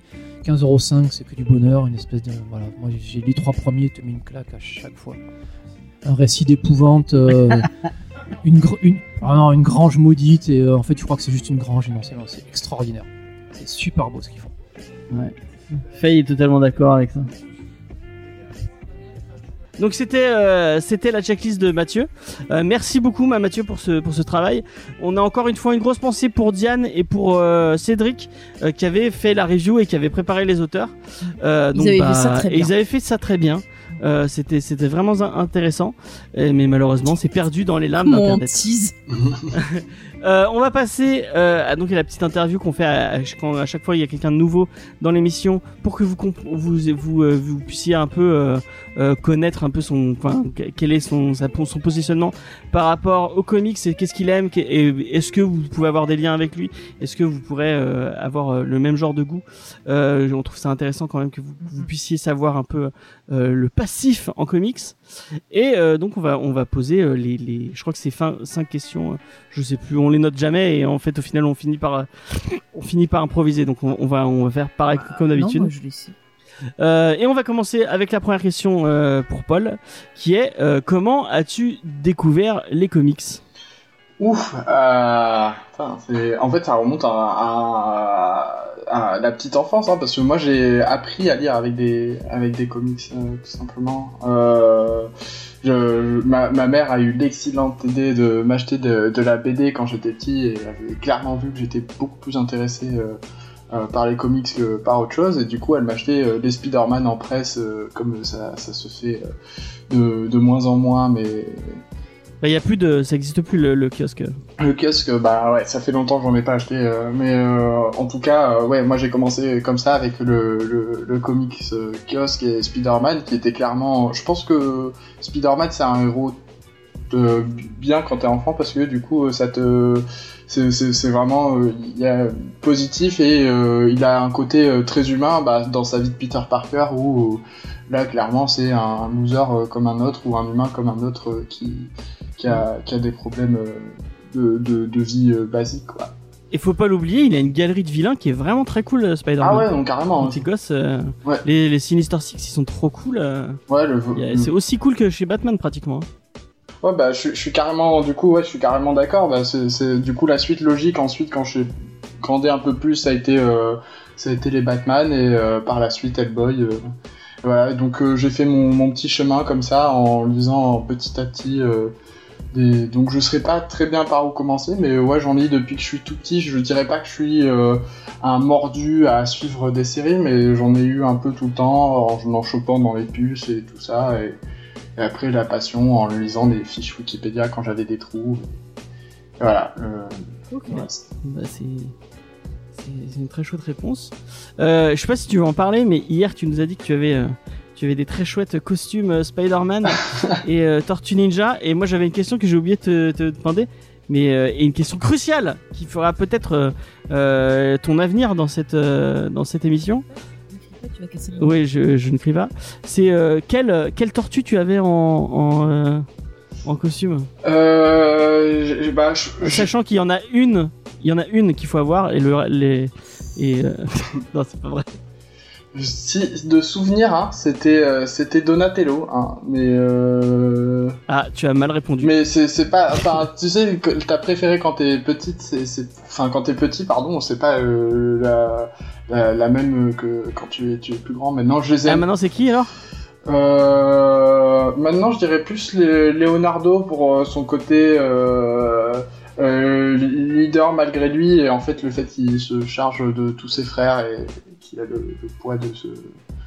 de- de- C'est fou, tu as mal répondu Encore une deuxième fois. Aïe aïe aïe. Puisque c'est Raphaël, la meilleure, Ouais, la meilleure Ra- tortue, c'est Raphaël. Raphaël, c'est un peu Voilà. le, c'est un peu le grand frère euh, torturé aussi, euh, qui, qui euh, se, se prend tout le, toute la frustration de, de ses frères euh, euh, dans la tronche et qui la, et qui la manifeste par de la colère euh, constante quoi. Mais euh, enfin moi j'aime en, vrai j'aime toutes les tortues, je trouve qu'elles ont toutes des enfin quand moi c'est un peu ma marotte les, les histoires euh, de fratrie et du coup je trouve que les tortues ninja c'est une super c'est des super histoires de, de, de, de fratrie en fait. Mais euh, je les aime toutes maintenant. Mais tu as mal répondu, mais ta question et ta réponse est trop bien. Donc, Et, euh, et si moi je te dis que je préfère Casey Jones, tu vas me taper Mm, Eh ben, je vais te taper parce que c'est Raphaël. Mais en fait, j'ai pas de préféré. Tout le monde s'en fout, mais je vous le dis. mais les Tortues Ninja, c'est trop bien. Ouais, c'est vrai que c'est bien, les il faut- Tortues il faut, Ninja. il faut le dire. Euh, du coup, euh, c'était Après, c'était euh, quel est ton scénariste, c'est ton dessinateur préféré Euh, ouf, euh, bah, alors moi je suis très très fan de Watchmen, donc je vais forcément dire euh, Alan Moore, parce que euh, bon, voilà, je pense qu'il y a, il y a, euh, c'est, c'est, c'est- après je suis quand même un, une euh, basic bitch hein, sur mes sur mes goûts en général euh, sur euh, sur les euh, sur sur les sur les sur les comics en général, j'aime beaucoup les trucs qui sont très très populaires populaires, mais ouais Alan Moore, je trouve qu'il a il a quand même écrit de chouettes choses. Il a, il a des trucs moins bien, des trucs excellents, mais dans la globalité, ça reste très bon à l'amour. Et en dessinateur, euh, alors, il faut savoir que je suis, euh, je euh, animateur padawan, hein, donc euh, les arts visuels, c'est vraiment ce que j'aime le plus. Donc je ne saurais pas donner un seul dessinateur. Préféré, mais comme ça, en moderne, je vais dire Pepe Larraz parce que je trouve qu'il a un trait magnifique et un sens du mouvement incroyable. Et en, plus old school, on va dire Mac Magnolia parce qu'il y a quand même un sens du ancrage et de, du, de la lumière euh, et de, de tout, en fait, du découpage en soi qui, est- qui est fabuleux. c'est un génie, c'est un génie. C'est un, un, un génie ultra humble en plus. hein. Vous pouvez regarder toutes ses interviews, il dit qu'en soi il est pas plus meilleur qu'un autre, alors que la moitié des dessinateurs de l'histoire euh, disent que le prennent comme référence. Donc euh, c'est assez incroyable. C'est fou, on a un nouveau point commun. Ça, J'aime beaucoup Et il a dit. Pépé Larraz juste parce qu'il dessine des trucs Star Wars pour te... Non, non, ça- alors je- sa- sache que j'ai découvert Pépé Larraz euh, sur un, un dessin euh, qui, qui était pas du tout un dessin de comics qu'il avait fait pour un pour un festival de, de, de BD mais qui n'était pas enfin pas du comics où c'était un cochon sur euh, enfin c'était un enfant qui euh, montait un cochon et ensuite j'ai découvert qu'il avait fait euh, Kanan euh, et là ça a été une vraie histoire d'amour avec ce gars-là mais il a aussi dessiné plein de trucs hein, du Thor du site du X-Men et tout Mhm. et voilà. Ouais, il bosse, pas mal, il, il bosse pas mal chez Marvel. Et étant moi-même hispanique, du coup, je, je, me, je relate un peu à, ce, à cette personne magnifique qui est Pépé Larraz. D'accord, c'est une chouette réponse. Ouais, ouais. Alors Euh. j'ai une question. Quel comics Star Wars tu aimes lire Ah, en non. écoutant ta chanson préférée d'Oasis? Tu vois, deux questions en une.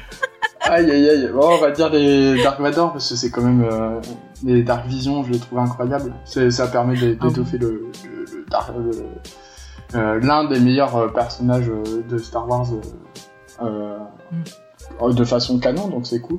Je je trouve qu'ils ont mis des bons auteurs dessus. Euh, et euh, en écoutant, euh, on va dire, euh, bah, Champagne Supernova, parce que c'est quand même le, le terme Ah. du c'est quand même, ça reste dans le thème de l'espace, c'est un truc. euh, voilà. Ah, mais très très. Voilà. Il a cité fait- exprès ça, ça- J'ai fait de façon concise, tu, tu, tu l'auras noté. Alors, je note les bons points, c'est très bien. Alors, plein de bons points aussi. Euh, du coup, euh, et je- Ton adaptation de ton adaptation. euh, non mais avant il y avait, euh, Ah ouais, c'était quoi?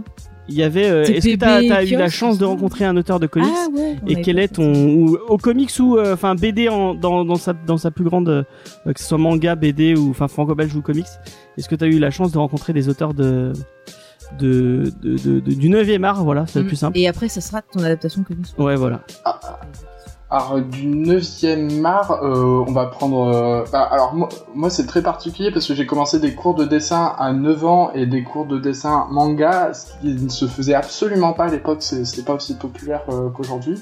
Et du coup, j'ai eu comme prof de dessin Renaud Lemaire, qui est l'auteur de Dreamland. Euh, ah cool C'est cool, je savais pas qu'il avait été. il avait été prof à Ikoku, qui était une, une librairie spécialisée euh, Elle de était manga bien à cette l'époque. librairie. J'adorais elle existe plus aussi Qui a fermé, Non, ouais, ça a fermé. malheureusement. Mais C'était euh, trop bien, je trouvais plein de produits en plus euh, japonais. Moi, je sais que j'achetais là-bas des petits euh, bonbons qui sont dans des, des boîtes. euh, ça ressemble un peu à des petits barils, barils d'huile. ouais les trucs qu'il y a dans euh, C'est aux fruits, c'est le trop tombeau bon. des lucioles Ah, mais je tue... si vous m'en trouvez, mais sérieux, vous m'en envoyez à Easter Egg et j'irai les chercher parce que j'en cherche. Voilà. Allez, vas-y, continue. excuse-moi. Et, Historique 11 rue des Sœurs Noires, allez-y, c'est trop bien. Voilà. Carrément. Ils sont, ils sont super. Euh, mais ouais, du coup, je, je l'ai eu pendant pas longtemps, mais euh, ça, ça devait être 6 mois et ensuite, euh, bah, il y avait euh, Dreamland qui a été lancé, donc euh, du coup, il a dû se lancer à plein temps dessus. Mais ouais, je l'ai eu pendant un court temps euh, en tant que prof de dessin et c'était c'était très chouette. Un mec euh, qui est bien représenté par son œuvre, euh, un peu c'est pas lunaire, mais un peu loufoque, et, mais très très très sympathique. euh. Et donc ouais, euh, la personne que je, je pense, euh, ouais, du coup, la rencontre la plus insolite euh, en tant que avec un auteur du 9e art, c'est probablement lui. Ok, bah c'est cool. C'est en plus, euh, on, on a essayé de l'inviter plusieurs fois, mais euh, j'ai pas de réponse. Ouais, il, est, il doit Bon, il est l'invitation. extrêmement occupé a en même temps. Ouais, ouais, tu me... Et d'ailleurs, on connaît, un... enfin, on connaît un tout petit peu euh, un des mecs qui bosse avec lui, qui fait ses, euh, je crois que c'est lui qui fait ses, C'était Sa- Salim. c'est euh, ouais, Salim Salim. qui fait ce, euh, qui fait toutes ses, Ses hum. Je connais bien aussi. ouais. non, je sais pas s'il fait sa colo, il fait, je crois qu'il fait les, euh, les Il décors. a fait des décors, ouais. Bah en fait, il a fait, euh, il fait euh, sa colo sur les dédicaces. ensuite, il a aidé en tant que, ouais, on- maintenant on appellerait ça background artist, mais ouais, il avait, il a, il a donné un coup de main sur pas mal de trucs. euh, en- Ouais. en- Et c'est lui qui vendait les comics chez, euh, chez Planète responsable, il était responsable de, de- du rayon comics à Planète Interdite. Exact. Ouais. C'est quelqu'un de très très gentil. Ouais. Mm, mm, Notre humain adorable, Ouais. effectivement. Et du Euh. coup, pour finir, ton adaptation de comics préférée en film. En film, euh... on a le droit au, on a le Spider-Verse, droit au non, cinéma euh, d'animation du coup, c'est permis. ou- Oui, Ouais, bah, Ah, oui, vas-y. le Spider-Verse, il est incroyable quand même. Ouais, j'allais- j'en étais sûr, c'était obligé. Bah, déjà, il est précurseur au niveau de l'anime, euh, du mélange anime 2D, 3D sur plein de trucs. euh, je- Puis il a vraiment conscience de son héritage, de dans quel compte il est, il est un peu parfait. En tout cas, pour moi, ce film, dans son époque, est un peu parfait, quoi. Je le trouve euh, très cool. D'ailleurs, il y a la production du euh, deuxième qui est, qui est lancé. Ouais, ouais, Ah. ça j'avais j'avais lu, j'ai hâte. Mais j'ai l'artbook avec moi là actuellement. Je suis trop fan de ce film, il est vraiment incroyable. La petite, petite recommandation, si, euh, je crois que j'en ai déjà parlé, mais si vous connaissez pas la chaîne de Alfie, euh, qui est euh, qui est monteur, mais qui a une chaîne YouTube aussi, euh, qui fait des essais vidéo, et il a fait un essai vidéo sur euh, sur bah, justement sur Spider-Verse. J'ai le aucun en même.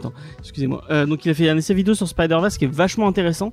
Euh, moi, ça m'a permis de voir des trucs. Enfin, part- il, analyse plein de, de façons de faire. euh, par exemple, le- il, y a, il y a des différences de framerate entre entre les personnages pour montrer qu'il y en a un qui maîtrise mieux son son son, son sens de, Sp- de Spider-Man et d'autres qui le montrent, enfin, qui le maîtrisent Ouais. moins bien. Il y a plein de, de encore, techniques comme ça qui. encore plus, ils sont décalés au niveau du framerate. Ils tombent pas euh, pile au bon moment, ce qui, ce qui fait une, euh, une syncope un peu bizarre.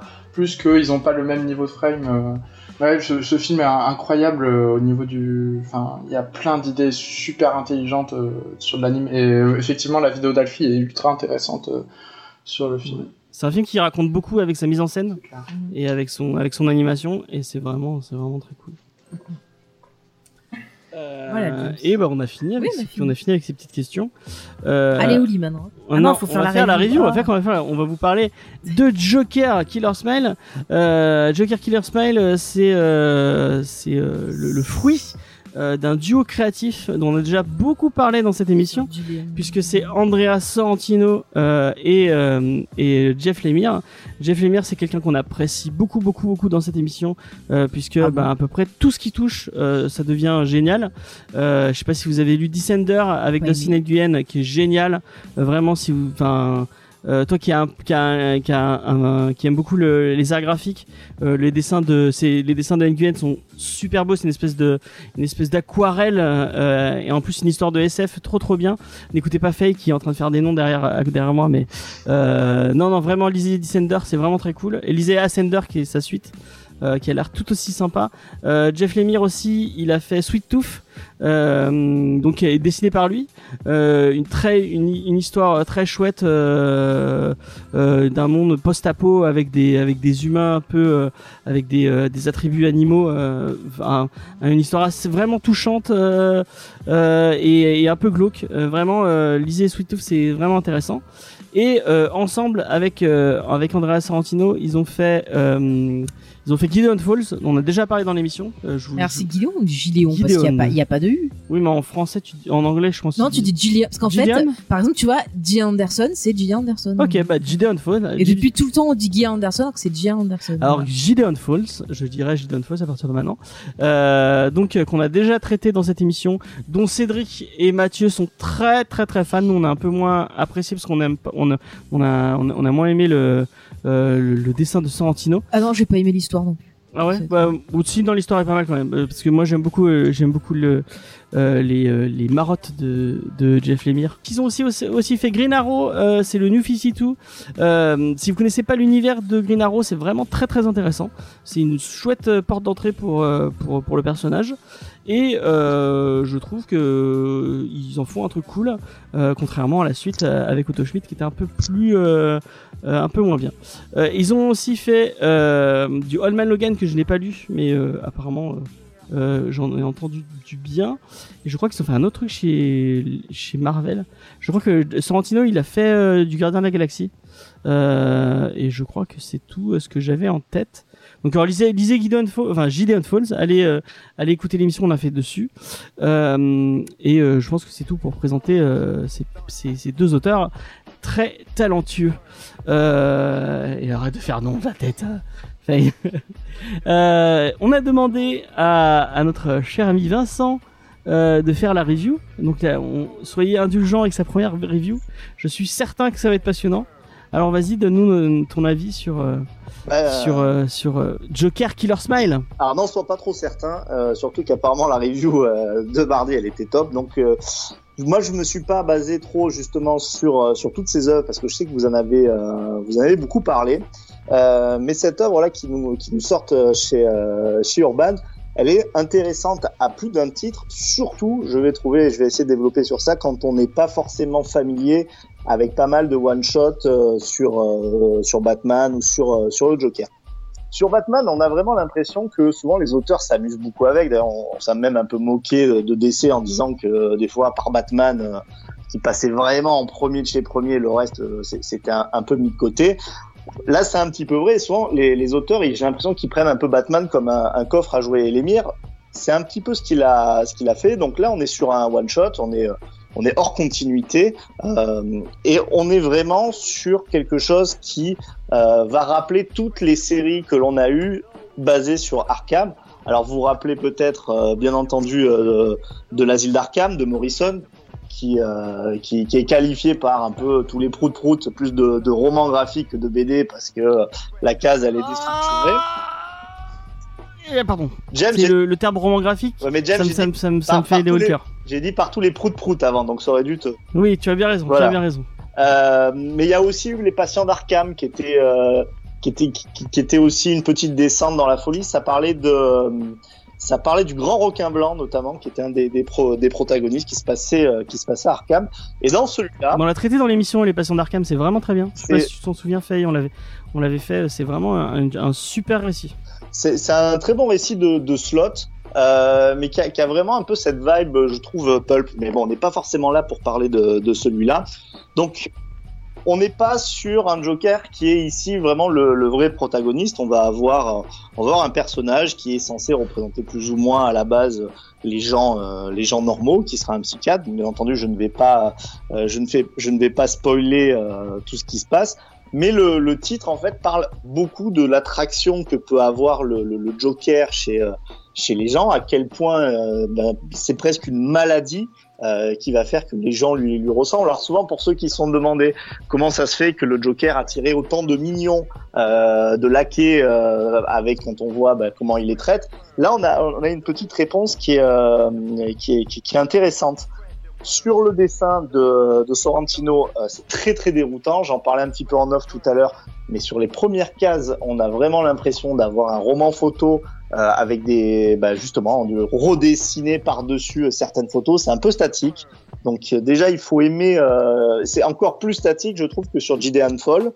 Et après, plus on va basculer au fur et à mesure du récit dans la folie, plus le dessin va se libérer, notamment parce que les cases, euh, les cases ont vraiment complètement se, se déstructurer pour montrer un petit peu la folie euh, qui va gagner, euh, qui va gagner les, les, les personnages sans que ça aille aussi loin que bah, ce que pouvait faire McKean sur euh, sur, sur sur l'asile d'Arkham. Pour terminer, moi j'ai trouvé que c'était une bonne lecture. Euh, Paul disait aussi en off qu'il avait lu deux fois et que sa deuxième lecture l'avait conforté dans le fait que c'était pas c'était pas forcément très bon. Moi c'était le contraire. J'ai trouvé ça bien intéressant, à la différence du twist que je ne, révélerai pas bien entendu, qui est quand même euh, déjà vu si vous avez l'habitude euh, des euh, des comics. Euh, je, je, renverrai au travail qu'ont fait Snyder. Il y a quelques similitudes, euh, quelques similitudes pardon, avec Last Night on Earth euh, sur sur le déroulé de, de l'histoire et le même sur quelqu'un qui a pas forcément lu ses comics. Euh, si vous avez l'habitude des films à twist, du cinéma de Shyamalan, etc., et de beaucoup de films qui traitent de la folie, il n'y a rien qui va vous surprendre. Absolument, euh, absolument rien même si l'épilogue, en fait, vraiment ancre le récit dans un, dans un one-shot. Et moi, il y a un truc qui, euh, juste pour euh, détailler un peu plus le truc, c'est qu'en fait le récit est composé de, enfin, Urban le sort en un seul, alors que c'est deux séries différentes. Euh, donc il y a la série Killer Smile que vous avez au début et ce qu'ils ont appelé un épilogue, mais en fait qui est pas qui est pas un épilogue en VO, c'est pas un épilogue, c'est une autre série du des même du même duo, créatif qui s'appelle, j'ai oublié le nom, euh, mais euh, qui est autour de Batman. Donc vous avez un récit autour du, euh, du Joker dont le, t'as pas dit le pitch, mais peut-être juste pour pour pitcher vite fait pour les gens qui voudraient qui voudraient savoir de quoi ça parle. C'est ce que tu disais, un psychiatre qui va décider qu'il y a trois semaines pour essayer de guérir le Joker. Est-ce que guérir le Joker est une bonne idée Spoiler, non, ce n'est pas une bonne idée. Et en fait, on va voir ce qui lui arrive. Et la deuxième petite histoire qui n'a pas vraiment, enfin si qui a un lien sans avoir de lien.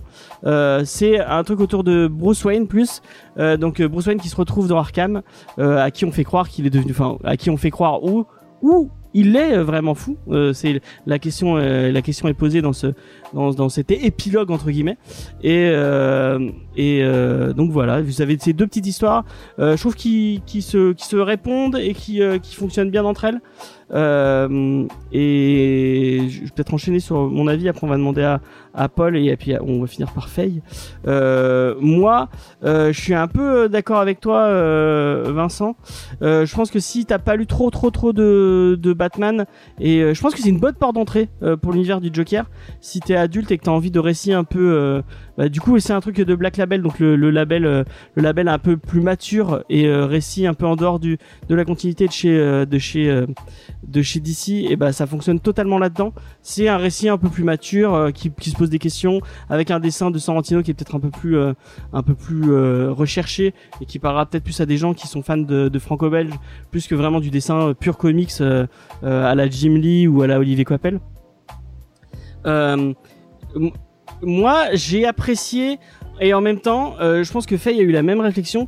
J'ai vraiment eu l'impression d'avoir lu cette histoire 15 000 fois. Euh, on a fait Arline en saison 4 là en fin de saison 4 et en fait Arline c'est le, le, premier euh, le premier titre. C'est le pratiquement le, le même euh, le même c'est le même début le même pitch en fait. Ah ouais, ouais et Arline est plus est un peu plus détaillé moi ce qui m'a posé problème c'est on, on, sans spoiler en fait le le enfin en spoilant mais de toute façon le psychiatre va devenir fou. Et en fait il y a moi j'ai trouvé qu'il n'y avait pas de d'étape euh, euh, dans, dans cette euh, dans cette descente aux enfers en fait. T'as l'impression qu'il est et c'est peut-être pas une impression en fait qu'il est déjà fou. Il est direct il a quand tu en lisant les pages il a il a déjà vrillé et en fait c'est toi qui t'en rends compte au fur, au fur et à mesure alors que dans Arline c'est plus en douceur et c'est on voit le Joker en train de de, de, de tirer les ficelles pour que Harley Quinn devienne ce que enfin le, le, le euh, Harley Quinzel, le, le, psychiatre, devienne Harley Quinn. Et là, on a moins, on a moins ça. Euh, parce que bah, c'est une mini-série, c'est plus, c'est, c'est, c'est plus rapide, mais c'est quand même intéressant. Euh, j'étais moins fan euh, dans Guidon Falls, le, vraiment le dessin m'avait un peu, Ça mais je pense qu'il faut vraiment que je relise Gideon Falls. Enfin, Gideon Falls, j'ai trop l'habitude de dire Gideon Falls. Euh, je pense que vraiment, je faut que je redonne une chance à Gideon Falls et que j'aille- lire le tome 2, le tome 3 que j'ai pas, que pas fait encore. J'ai lu que le tome 1 et je pense que vraiment, si je lui redonne une chance, euh, il y aura, il y a peut-être moyen que j'apprécie parce que j'avais apprécié le dessin sur euh, sur Yunaro et euh, c'est vraiment sur Gideon Falls où j'avais trouvé un peu un peu un peu brouillon et tout. Donc peut-être qu'en relisant ça, j'apprécierais un peu plus. Et par contre, j'ai plus de, de problèmes avec la deuxième histoire euh, sur euh, Batman, où vraiment, bah ça, ça c'est du vu et revu quoi. Il y a, il y a un épisode de Batman la série animée qui le fait déjà. J'ai vu, j'ai déjà lu beaucoup de, de trucs.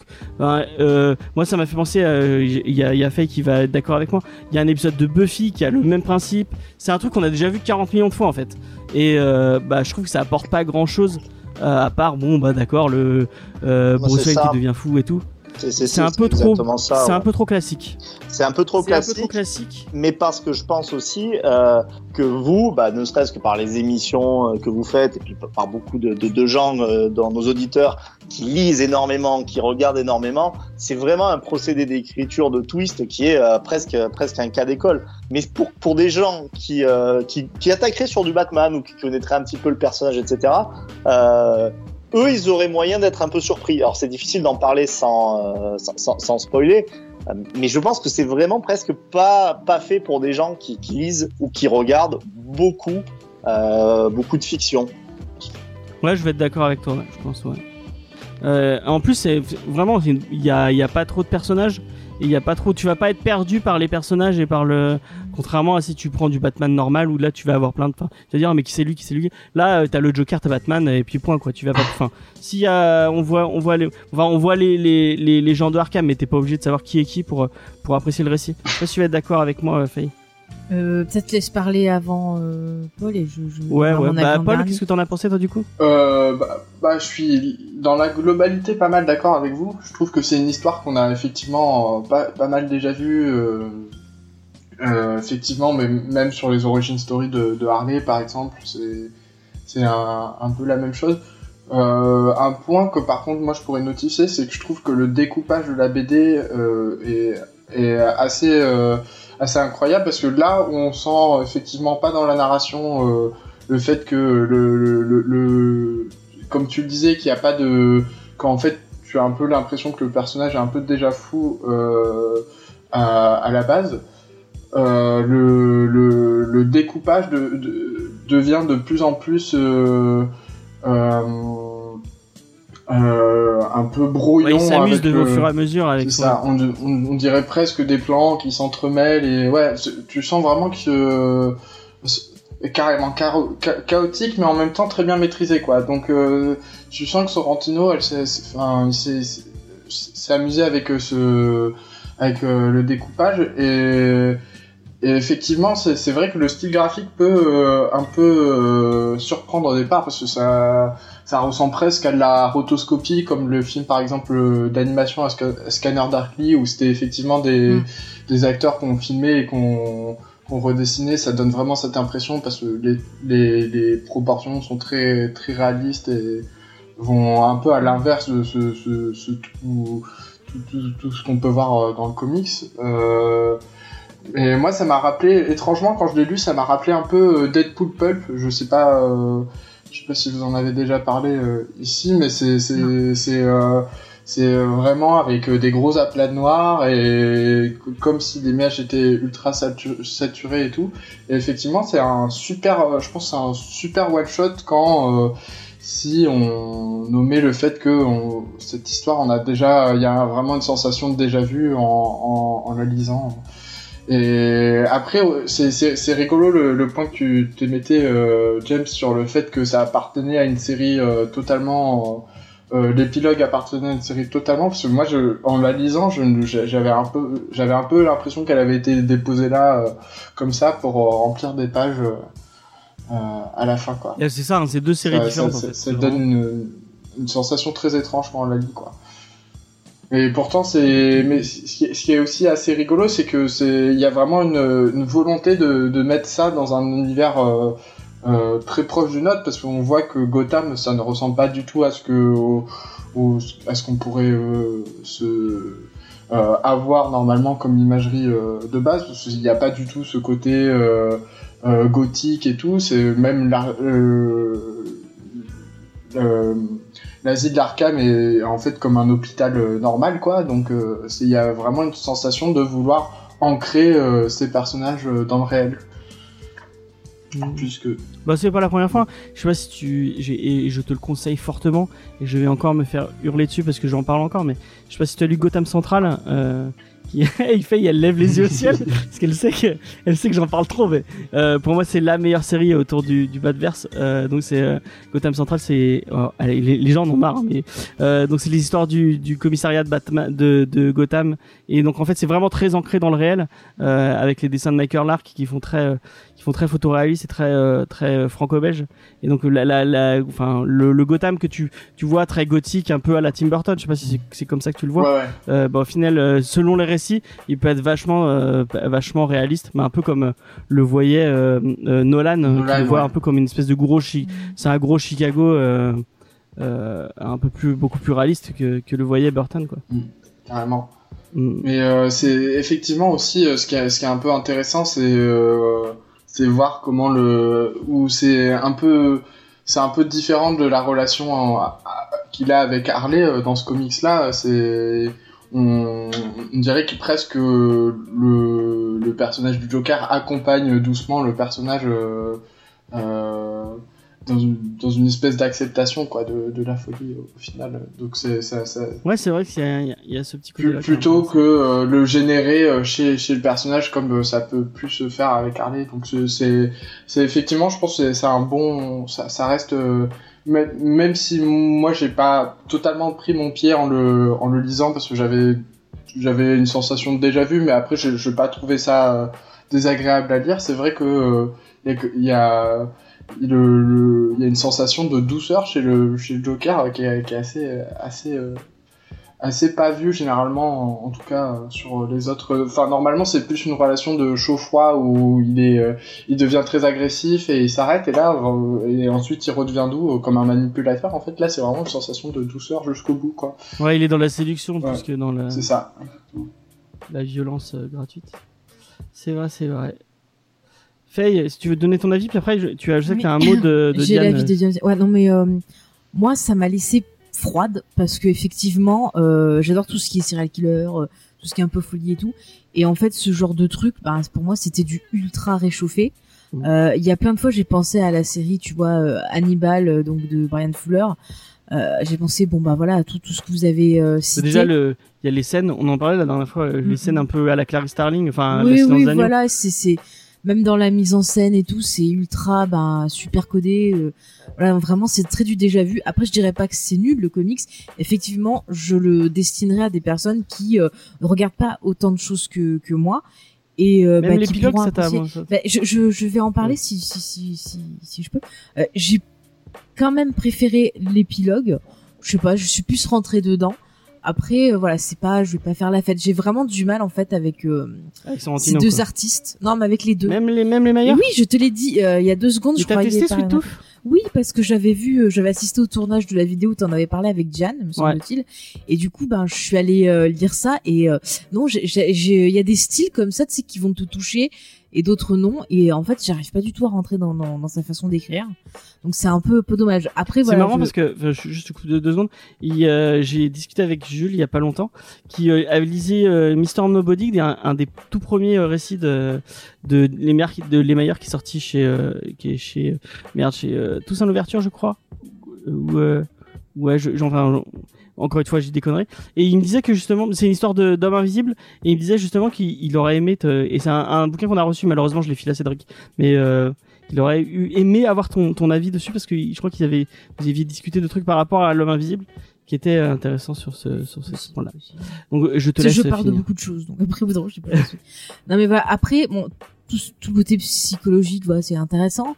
Euh, c'est vrai que moi, j'ai plus apprécié Arline, parce que justement euh, ça prenait un, une esthétique et euh, une façon d'écrire qui était intéressante où en fait ça transformait ça au début comme un côté un peu euh, young adulte tu vois comme un côté un peu la belle qui essaie de séduire la bête et ça partait après sur autre chose et du coup je trouvais ça plutôt original parce que du coup ça abordait par ce prisme là beaucoup de, de thèmes et des thèmes qui touchaient ben voilà euh, bah, aux femmes. Donc c'est vrai que ça me parlait plus. Là euh, du coup bah, avec ce, psy on, se retrouve sur quelque chose de finalement très euh, bah, plan plan comme comme je disais quoi de- qui est connu en fait tu vois on est en terrain connu.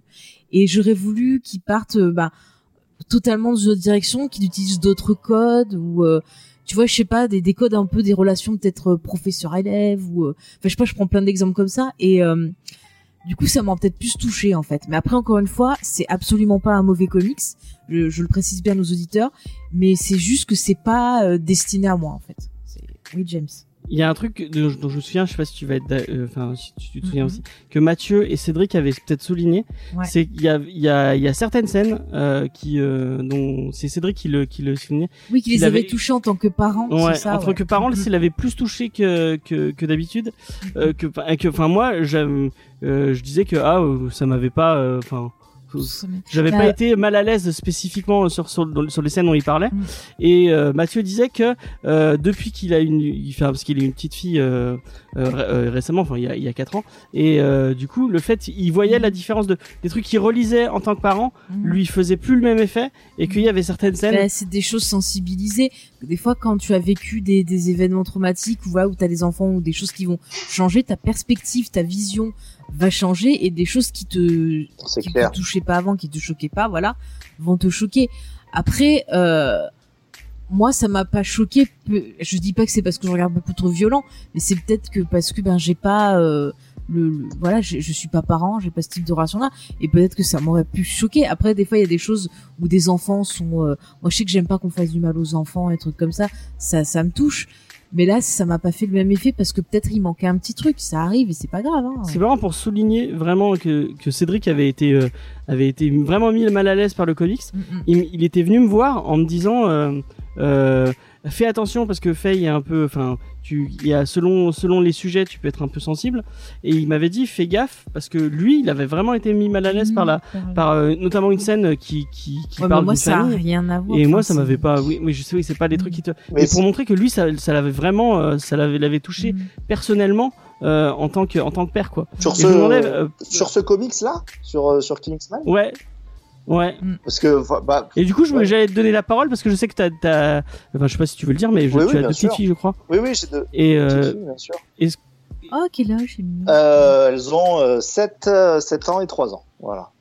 Oh, des petits bouts de chou. Et, euh, et du coup, toi, en tant que père, est-ce que, est-ce que il y a ta, ta fibre paternelle a été touchée euh, alors, je pense euh, que par le. ça aurait été plus touché par le côté euh, si euh, j'étais père célibataire ou que ma femme m'avait quitté ou ce, ce genre de choses.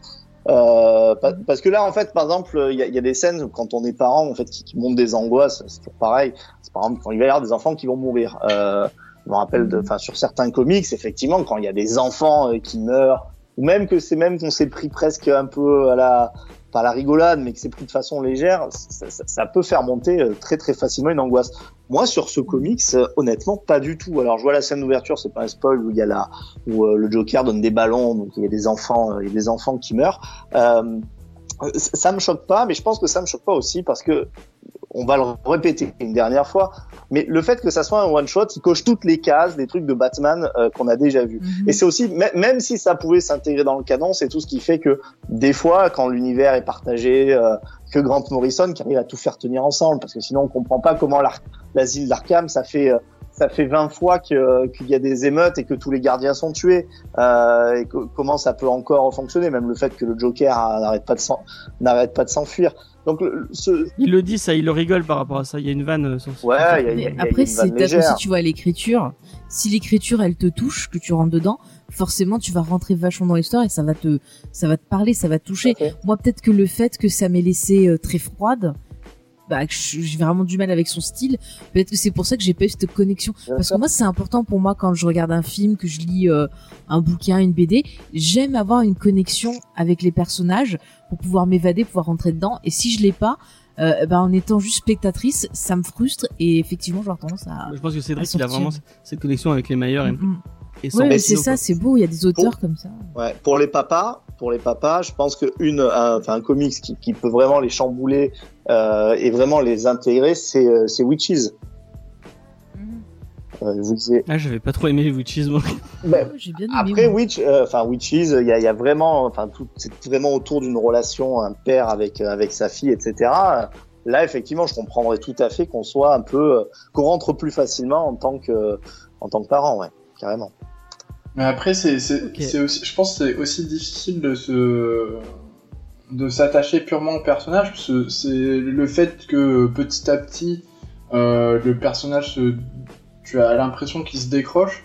J'ai pas l'impression que tu peux clairement te- t'identifier ou te mettre euh, dans sa peau, quoi, et que tu regardes ça vraiment de derrière une vitrine. euh, et du coup, ça, ça facilite pas à euh, trouver, je trouve, la relation euh, père-fils très, très touchante, quoi. Alors que clairement, c'est une marotte, moi, sur laquelle je suis assez sensible. euh, sur euh, sur euh, Logan, le film, j'ai pleuré toutes les larmes de mon corps, quoi. Mais euh, mais là, euh, c'est vrai qu'il y a un peu un truc, euh, le, le fait que de- de suite le personnage paraisse déconnecté de, de, de son environnement euh, ne facilite pas. euh, si, si peut-être dans ça, mais après c'est ça, ça, ça reste un exercice ultra difficile sur un one shot euh, de plus euh, s'accrocher au personnage et à sa vie de famille, même si tu sens qu'au départ euh, ça se passe plutôt bien, ben c'est euh, c'est ça, ça reste très court et moi j'ai pas eu le temps vraiment de de m'accrocher au, au Oui, c'est sûr. Et puis tout le monde sait comment ça va finir. Enfin, vous l'avez dit au début. euh, j'ai- pas dit le synopsis, c'est c'est ma faute dans la review, mais euh, psychiatre qui s'occupe du Joker. Voilà. Enfin, vraiment, s'il y en a un, Ouais. s'il y en a un qui a pas compris comment ça allait finir. Ça, se voit un peu venir à, à, à des kilomètres, quoi. Donc on sait que ouais, on peut pas, se- effectivement. on peut, on peut pas s'y attacher. On sait que le mec de toute façon, il est foutu dès le début, quoi.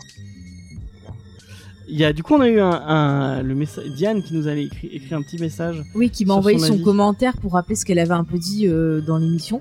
Du coup, je, je vais le, le lire en ce moment, je serai sa bouche. Voilà. D'accord. Comme la bouche de Sauron, mais là, c'est la bouche de Diane. Donc, euh, elle nous dit J'ai apprécié Killer a Smile parce que même si le scénario peut faire penser à Arline, la descente aux enfers du psy est vraiment intéressante et glaçante. On perd pied avec la réalité en même temps que le personnage et on remet tout en doute en même temps que lui. On ressent une petite vibe à la, à la I Hate Fairyland Ah oui, pour certains passages, ouais, c'est vrai, ce qui ne m'a pas déplu. Et si vous n'êtes pas trop tenté par le scénario classique du Joker qui est euh, qui a le dessus sur son psy, lisez quand même le comics pour son épilogue et son Bruce Wayne dérangé. Ça pose des idées vraiment intéressantes. Quant au dessin, personnellement, je n'ai pas eu un énorme coup de cœur, mais je dois avouer que Sorrentino a super bien géré les visages dérangeants, les visuels parfois brouillons euh, qui font qu'on ne sait plus trop où on en est et les couleurs aussi sont vraiment posées de manière à créer une ambiance oppressante. Je sais pas si c'est lui qui colorise. Je sais pas. J'ai pas regardé un Euh, je finis dire. C'est beaucoup moins lisse et chirurgical que dans Arline, et je pense que ça peut totalement trouver son public. De plus, contrairement à Arline qui est seule, ce psy-là a des points d'ancrage très importants. C'est un psy rodé qui a une famille. A priori, il ne devrait pas être aussi fragile que Arline. Euh, voilà, elle a fini. Ouais. Eh ben, non mais c'est intéressant qu'elle dit sur euh, sur Hate Fairyland de Scotty Young et euh, en fait oui c'est- vrai qu'il y y a on sent qu'il y a des petits moments avec un dessin très enfantin qui fait beaucoup penser à, à, du coup à Hate Fairyland. D'ailleurs si vous l'avez pas lu lisez-le c'est vraiment euh, c'est fun c'est drôle. Euh, bah du coup est-ce qu'on Après, je suis. Enfin, tu vois, sur... j'ai pas parlé du dessin, juste après je finis. Moi, c'est pareil, j'ai j'ai vachement du mal. Et euh, c'est vrai que ce côté, comme. euh, bah, c'est Paul qui parlait là du, du film avec euh, Keanu Reeves. Euh, bah, c'est vrai que c'est un peu bizarre en fait. Moi, ça ça m'a pas trop. Enfin, je sais pas, j'ai vraiment du, du mal avec ce dessin, cet effet brouillon en fait. C'est Mm. ça qui, qui me dérange. C'est vrai, il y, a, il y a un côté brouillon, il y a Mm. vraiment un côté brouillon. Moi, c'est moi, c'est ça qui m'avait un peu dérangé dans le dessin de Sorrentino. Euh, mais il faut, Et encore une coup- fois, il faut que je le redonne. Ah, mais tu vois, t'as ce côté brouillon, puis d'un coup, t'as ces visages-là, et t'as l'impression que ça marche pas ensemble. C'est comme s'il y avait un autre gars qui avait dit à un moment, bon ben, euh, c'est bon, attends, je te fais les visages, et puis tu fais la suite, et voilà. Et, et ça, me- ça, ça me dérange. Après, effectivement, comme le dit Diane, et c'est vrai que j'avais pas pensé, ça peut avoir son utilité aussi dans, dans le C'est- clair que après c'est un parti pris graphique, je pense, de de- d'avoir euh, ce, ce truc euh, très proche de, de, en tout cas au niveau des proportions, se rapprocher plus d'un style réaliste. Et après, euh, de, de complètement euh, jouer euh, avec euh, l'ancrage et donner une, impression de, de, saturation un peu partout, quoi. Mais moi, ce que je trouve quand même là où je lui mets un, un, petit point fort à cette BD, c'est que vraiment, euh, c'est c'est euh, on sent que euh, plus, plus ça va et plus les, le découpage part en vrille, un peu comme l'a, l'a notifié Diane, effectivement que petit à petit ça perd pied avec un truc qui est au départ vraiment les cases sont sont, sont mis comme euh, un peu classiquement et ensuite le découpage s'amuse un peu un peu plus quoi. Moi je trouve en fait Mais en fait, c'est un truc qu'il, c'est un truc qu'il a déjà fait dans dans J Down Falls et il l'a dit lui-même euh, sur Instagram qu'en fait, c'est, euh, Joker Killer Smile, c'est J Down Falls mais dans l'univers de Batman. vraiment, il a repris exactement le même euh, le même principe et sauf qu'il l'a calqué sur euh, sur euh, Ouais. sur Batman et le Joker. Quoi. D'ailleurs, Bah, la bonne idée de l'édition, euh, excuse-moi Paul si je t'ai coupé, la, la- la- la bonne idée de l'édition euh, d'Urban, ça a été de mettre une, une petite interview justement de, de, de, de, de l'émir. Je prononce à la française, excusez-moi. Euh, oui, Mais c'est comme ça, il est canadien donc Ouais, voilà. comme ça. Et il, il lui demande en fait, euh, du coup, pour, pourquoi, euh, pourquoi en fait il est parfait ce, ce, ce- ce dessinateur euh, pour cette histoire. Et il répond exactement ce que vous dites, c'est un ancrage, ancrage dans le réel et qui, qui, qui va vraiment dans vers une déliquescence, comme disait Paul, où, euh, où, euh, où après en fait le mec sait faire les deux choses. Mais au début, d'abord, pour montrer la folie, il voulait un ancrage qui était euh, extrêmement réaliste, voire même ben, un peu statique, quoi. Et euh, ouais, je pense que ce, ce- en, en tout cas, moi, je trouve que le le, le, le duo avec l'écriture marche bien, mais peut-être que effectivement, ça aurait été plus intéressant sur une histoire euh, euh, où on, on va un peu truc le euh, un peu moins les, les ficelles et du coup le le le, le le twist arriver ou peut-être Bah, je te prêterai Gideon Falls, Bah. Falls si tu veux. Et comme ça, tu jetteras un coup d'œil, tu te donneras, tu nous donneras ton avis. Mm. euh, Parce que je pense que c'est un, un- au niveau de l'histoire, c'est, c'est un peu plus, les meilleurs jouent un peu plus avec euh, avec les surprises dans Gideon Falls que dans euh, que dans euh, que dans Killer Smile. bah, On est un peu plus dans l'horreur que dans que vraiment dans le dans le, le comics Batman mainstream. Moi, je serais curieux de les voir sur euh, autre chose que du Joker, en fait, parce que je pense que c'est là, c'était difficile en, sur un one shot euh, aussi court et sur euh, avec des, des prémices aussi aussi. Enfin, c'est c'est dur de. Je pense que effectivement, comme le disait Vincent, euh, Joker plus euh, psychiatre, c'est difficile d'arriver à une conclusion originale, quoi. Donc, euh, Et à quand euh, Joker versus Philippe Etchebest Là, ça changerait. Là, ça changerait. Peut-il, peut-il arriver à être plus fort que Philippe Etchebest Il y a Gordon Ramsay. sa Ouais, volonté voilà, faire, bien sûr. Bah ouais, attends. Moi, ça m'a fait Cauchemar en arcade. c'est clair. cauchemar à Arkham, Ouais. exactement. C'est de la merde.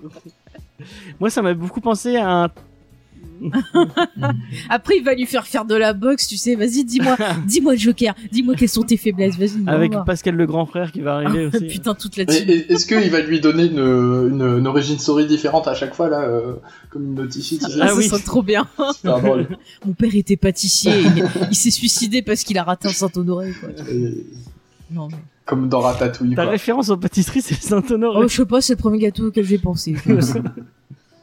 Et pourtant, j'aime pas trop ça. Et je disais, moi, ça m'a fait penser à, un, une série tie-in qu'il y avait dans, euh, dans Death in the Family, euh, donc qui était euh, le, retour du Joker hein, chez Infinity qui avait, moi, j'avais trouvé vraiment cool. Je sais pas dans quoi vous pouvez le trouver parce que moi, je l'avais lu en kiosque, mais euh, j'avais vraiment été marqué par cette histoire. C'est l'histoire d'un reporter de guerre qui, revenait de, de, la guerre en, enfin, une guerre en Irak ou une, sorte de truc, qui arrive dans, dans, Gotham et qui dit, oh, moi, j'ai vécu, j'ai vécu la violence à l'état brut et tout, j'ai tout vu en tant que journaliste. Là, j'ai envie de me calmer, j'ai envie de faire un petit reportage un peu plan-plan. Je vais faire un reportage sur le Joker. Et en fait, il, donc, il se renseigne un peu sur le Joker et euh, il fait un, enfin, il écrit son article en disant bon bah ouais, bah, c'est c'est juste un mec fou quoi. Je sais pas pourquoi vous en faites toute une histoire. euh, euh, il est pas si euh, dangereux que ça quoi. Et euh, le, le- le Joker lit l'histoire et n'apprécie pas trop euh, l'article qu'on a fait sur lui. Et du coup, il va aller le voir et en fait, le tout le délire, c'est que il va aller le voir plusieurs fois dans sa vie Euh, genre euh, tous les 5 ans, il vient le voir et un peu il lui détruit un peu toute sa vie et euh, et je bah il, il tue il tue des proches à lui et tout. Et en fait, c'est comment il va petit à petit le faire plonger euh, dans la folie et c'était un peu le même le, le même euh, le, le même euh, truc avec le psychiatre mais j'avais trouvé ça un peu mieux écrit et euh, j'avais trouvé ça vraiment cool cette histoire elle était vraiment très sympa En fait, le Euh. Joker, il veut pervertir tous les corps de métier. en fait. bah en fait il- je crois qu'il veut pervertir Gotham en, en totalité donc c'est un peu c'est un sa marotte à lui euh, les, les, de rendre les gens fous Mais aura-t-il le courage de s'attaquer au fisc? Ah peut-être peut-être Joker versus le fisc. Allez, on contre. Wilson Fisk? Non C'est Euh, pas le même donc, bah, univers surtout. Oui, c'est pas le même univers. Euh, et peut-être que peut-être que le Joker ne survivra pas au claquage de portière. Euh, on va faire un petit dernier tour de table. Est-ce que c'est un comics que vous recommandez euh, et euh, peut-être si vous voulez préciser à qui vous le recommandez et à qui vous le recommandez pas. On va commencer par Faye. Ah bah, euh, moi, je le recommande justement aux personnes qui ont pas trop l'habitude de regarder tout ce qui sort autour bah, de, de fou, tu vois, genre, genre Hannibal, comme je te disais. Si vous avez pas trop lu de trucs sur le Joker et tout, et puis si vous êtes fan de ces deux artistes-là, je pense que vous y trouverez votre compte. Il y a un truc que tu disais dans la première euh, la première émission qui, moi, je pense qu'il est symptomatique du fait que bah, la deuxième histoire était un truc éculé qu'on a vu partout. Tu disais qu'il y a eu un épisode de Charmed qui partait sur le même principe. Oui, Je pense bah, que ça, tout ça veut tout dire. fait. Si Charmed l'a fait, ça veut dire que vraiment. Et alors, euh, oh là là. C'est bon, je rigole. Elle avait fait même que leur, leur manoir c'était un asile en fait. Oui, m'en Et du coup, euh, il y avait un démon qui se faisait passer pour un psychiatre, qui s'est d'ailleurs, il me semble, interprété par le gars qui jouait dans, dans la série Poltergeist, entre parenthèses, et euh, qui leur disait, ah oui, vous nous avez légué votre manoir pour que ce soit euh, un truc pour les fous. Enfin, Et je pense qu'ils avaient vraiment ils avaient vu l'épisode de Non, mais je pense qu'ils avaient jamais vu à quoi ressemblait un manoir, surtout, et c'est très sûr qu'ils avaient vu l'épisode de Buffy qui est, qui est une référence. Ils se sont dit, bon, bah, on va même- faire la même chose avec. En, en série, Ouais, vas-y. l'épisode qui se moquait de ce twist-là de Community. Euh, je sais pas si vous connaissez bien Community. Ah oui, il est Oui, trop oui. bien cet épisode. Où il y a un mec qui leur fait croire en fait qu'ils sont fous depuis le début et en train de se C'est mais- ça. Mais, mais ça tient pas du tout. c'est n'importe quoi.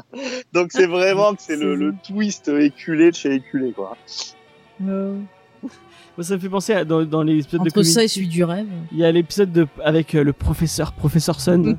je sais pas si tu te souviens de cet épisode. Le professeur. euh, Il y a Jeff qui fait croire qu'il a. C'est tout sur la théorie du complot. Ouais, peu. Jeff qui fait croire qu'il a un cours de complot et on lui et en fait c'est un mytho, c'est des conneries et en fait il y a vrai il y a vraiment un professeur de complot dans la donc mais et écoutez que regardez Community, c'est trop bien Mm, Community. Vous, l'avez fait déjà Ouais, on a fait- en, série? Ouais, on, Ouais, a, on ouais. en a Ah, parlé Ouais, déjà. ouais, on en a parlé. vais écouter. Génial. Et encore, limite, je ferai une mise à jour parce que depuis, j'ai trouvé des nouveaux sens. Parce qu'en fait, plus tu vois la série, plus tu vois des points que t'avais pas vus lors des précédentes visions. Et du coup, il y a des sous-couches qui apparaissent que tu Mais moi, voyais pas à l'époque.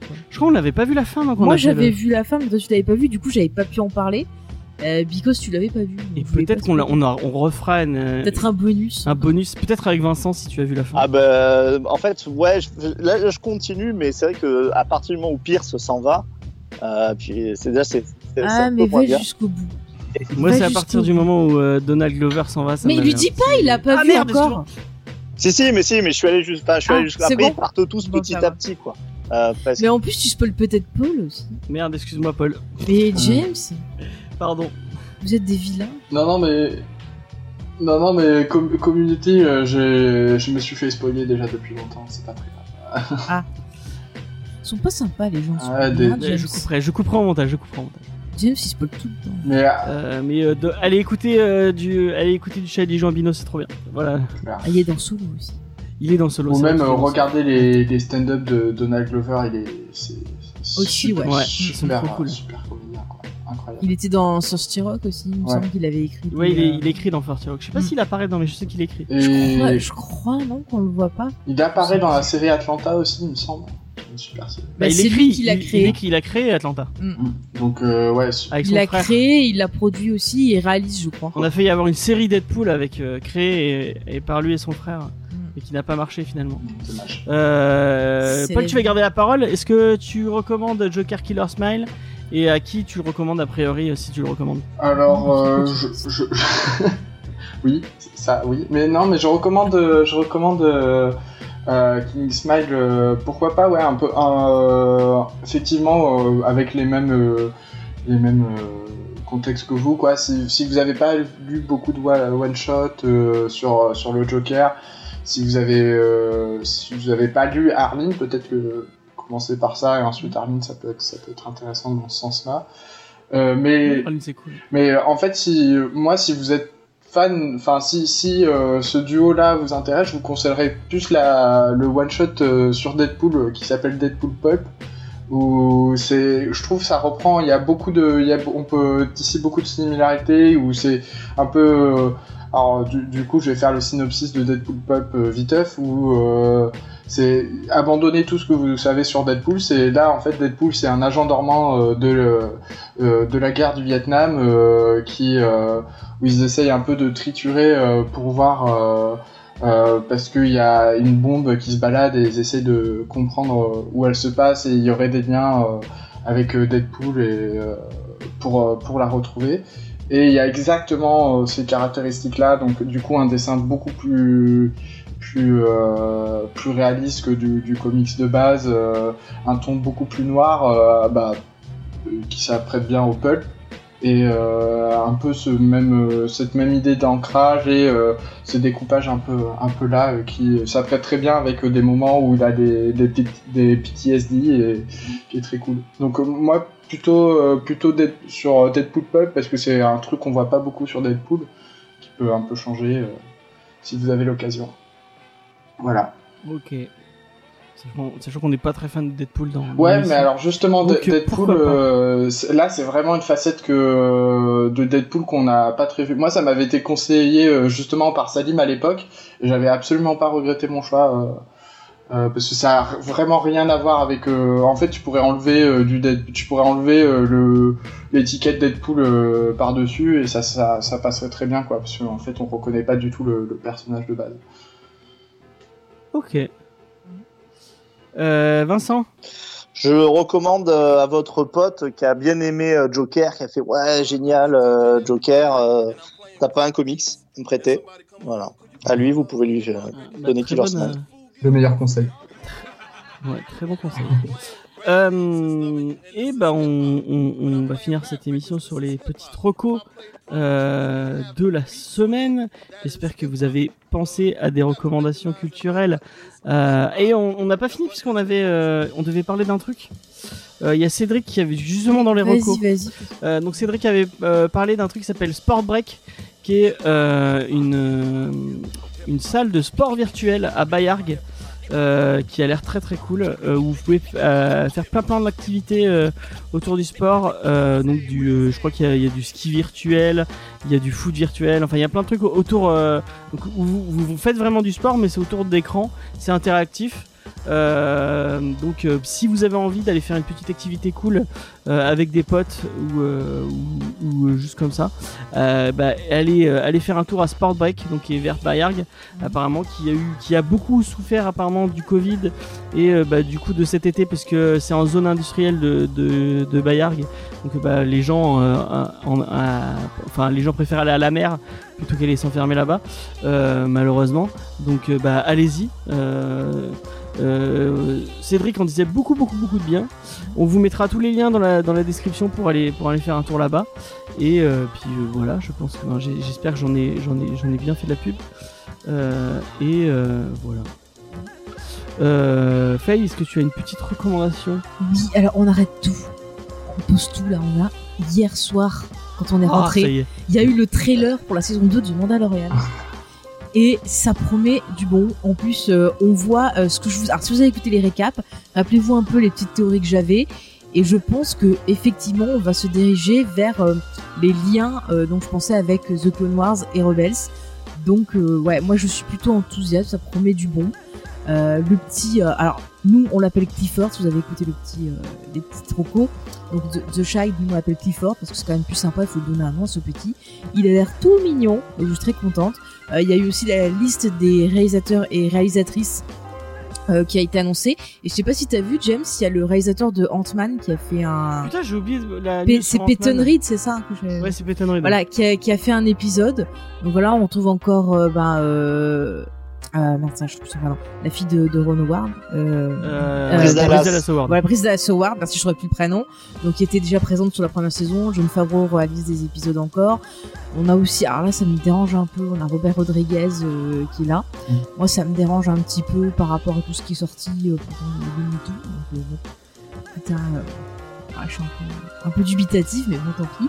Après, bon, je, l'ai pas. Oui, bon, après, il a pas été accusé, mais bon, si, si les déclarations de. Je pense que les déclarations de de, de Je Rose sais pas, je sais pas, mais moi, il ce faut que les je... mettre euh, au Je sais pas, je ne sais pas, je ne sais pas, mais moi ce que j'ai entendu ça m'a un peu glacé et euh, enfin voilà donc je ne sais pas, mais moi il me dérange un petit peu. Voilà, c'est comme lui Tarantino, je suis un peu, euh, je leur fais un petit peu la tête. quoi. Mais ouais, moi ça me tente. euh, franchement, on va avoir de nouvelles planètes. Il y a l'air d'avoir pas mal de de- ben, de- d'extraterrestres. de combat de il y a un cyclope, j'ai vu voilà des combats de vaisseaux. Donc c'est ça a l'air prometteur et ça passe donc le 30 octobre sur Disney+. Euh, ben. J'annonce, on fera pas de récap. hein. Moi, je Mais fais pas de si, je les récap. ferai toute seule. Ah, moi, je fais pas de récap sur ce Moi, j'ai besoin de personne. Euh, donc voilà. Euh, Est-ce que quelqu'un a une recommandation culturelle? Euh, Vincent euh, Ouais, c'est non? pas obligé que ça soit Vas-y, un vas-y. comics. Non, non, c'est tout ce que tu veux. Euh, bah alors euh, en ce moment, moi je lis la, la ferme des animaux de, de George Orwell et Ouais. c'est génial. Vraiment, c'est génial. C'est pas très c'est pas très long. Ça ça en dit ça en dit beaucoup sur euh, sur plein de choses. Euh, si vous avez aimé 1984, euh, c'est très bien. Si vous avez aimé V pour Vendetta, c'est très bien aussi. Euh, ça sera bien dans tous les cas. Est-ce que tu as lu Fable? Non, Et bah, dans Fable, il y a tout un truc avec la ferme des animaux. j'ai Tous les, anim... ouais. tous les animaux des contes de, des contes de fées sont un peu regroupés dans, dans le même principe en fait. D'accord, bah euh, à lire avec Sandman que vous m'avez conseillé. Ouais, bah déjà tout Vertigo, hein, tu, tu, tu peux y aller. Euh, du coup, moi j'avais euh, une petite. on a reçu Viz Savage Shore de la part de iComics, une histoire de vampire, une histoire cool de vampire pour les gens qui en ont marre des histoires de vampires. Euh, puisque ça, jamais marre. Ça, t'en as jamais marre Non. Euh, mais au bout d'un moment tu, tu peux pas un peu avoir l'impression que, que t'as tout vu en, en histoire de vampire et là ça change un peu puisque le principe de base est trouvé j'ai trouvé un peu marrant c'est que vous avez donc un, un vampire qui vient d'Angleterre qui s'est fait choper pour avoir bouffé euh, bouffé la personne qu'il fallait pas euh, devant les personnes qu'il fallait pas donc il, il, euh, euh, les gens donc c'est dans les années 1800 et des poussières euh, et donc euh, les, la colonie de vampires de d'Angleterre lui dit bon bah il va falloir que tu te casses pour euh, pour pas euh, que tu te fasses tuer par euh, par les gens euh, euh, qui, qui ont découvert que tu étais devenu un vampire. Et euh, il, donc il l'emmène en Inde. Et donc lui le mec part en Inde sur son bateau. Et arrive en Inde en se disant euh, ah euh, je suis un super prédateur euh, je vais arriver en Inde je vais aller dans la jungle et je vais pouvoir bouffer toutes les toutes les petites vierges que je veux. Et euh, les gens autour de lui lui disent faites attention quand même parce que la jungle c'est dangereux vous êtes en Inde il y a des tigres, il y a des gens avec des, il y a des, trucs avec des longues dents, attention. Et le mec euh, est un peu suffisant en disant, je suis un vampire euh, supérieur à, tous ces, gens indiens euh, qui sont arriérés. Et la première nuit où il va croiser une petite, une petite jeune fille et vouloir la bouffer, bah, il va se faire défoncer par un vampire indien. Et en fait, ça va vous présenter un vampire indien et un peu un mythe différent du vampire. Euh, j'ai trouvé cette histoire vraiment intéressante. Euh, c'est assez sympa parce que bah, du coup ça va nous parler un peu de cette civilisation indienne puisque c'est autour d'un petit euh, petit maharaja qui gère un- une partie de l'Inde. Euh, donc ça, moi je je connaissais pas trop l'histoire précoloniale indienne et bah c'est assez intéressant. Euh, donc on voit il y a des royaumes qui se battent et tout et en même temps un peu en arrière-plan euh, il y a là il y a l'empire britannique qui arrive et qui euh, qui avec ses gros sabots et qui va un peu marcher sur tout le monde. Euh, donc euh, c'est un peu c'est marrant de voir cette cette euh, civilisation qu'on sait parce que nous on a vécu enfin on après je sais pas dans cet univers vécu en Inde je n'ai pas vécu cette Inde, mais je connais l'histoire, donc je sais que bah, la colonisation va arriver et que cette civilisation indienne bah, va être colonisée par, la, par, par les Britanniques. Et on voit cette, cette civilisation qui est, qui, est, qui est vachement, qui est millénaire, parce que ça fait des années qu'elle qu'elle existe, et euh, qui a l'air d'avoir une culture euh, super intéressante et, plein de trucs. Et on sait que bah, elle, va peut-être mourir. Et c'est intéressant ce lien avec le vampire qui un, un, un peu ce même analogie du euh, bah, de l'être qui est millénaire, qui peut pas qui peut pas mourir et euh, qui a, enfin vraiment ça, pose des questions vachement intéressantes. Euh, en plus la l'édition est super belle. Il y a vraiment un travail d'éditeur de la part de iComics au niveau de, l'édition de Vis Savage Shore qui est vraiment très cool. Au point, je crois que j'ai vu sur Twitter un des auteurs qui disait que la plus belle édition qu'il avait vue pour l'instant c'était la française et bah je pour l'instant je suis assez d'accord avec lui euh, euh, pour avoir vu certaines images vraiment le, travail de la comics c'est fou. Euh, donc surtout n'hésitez pas à soutenir ce petit éditeur qui qui se fait chier pour sortir des séries très très cool. Et j'ai très hâte de pouvoir parler de Invi- Invisible Kingdom qui vont sortir dans pas trop longtemps. Ça a l'air très très sympa. Et je vais donner la parole euh, non c'est- euh, Paul t'as fait une reco Euh, non, j'ai pas encore fait de reco. Euh... et bah vas-y, fais ta reco euh, culturelle. Euh, Tu en as oui, une j'en ai une. Enfin, bah, écoutez, si vous, si vous voulez encore plus de Batman et de Joker, je peux vous conseiller le, le, le Batman de Marini, The, The Dark Prince Charming, que moi je trouve excellente, autant d'un point de vue graphique que de l'histoire. Pareil, c'est ça, ça tient sur du, ça se un peu comme du one shot.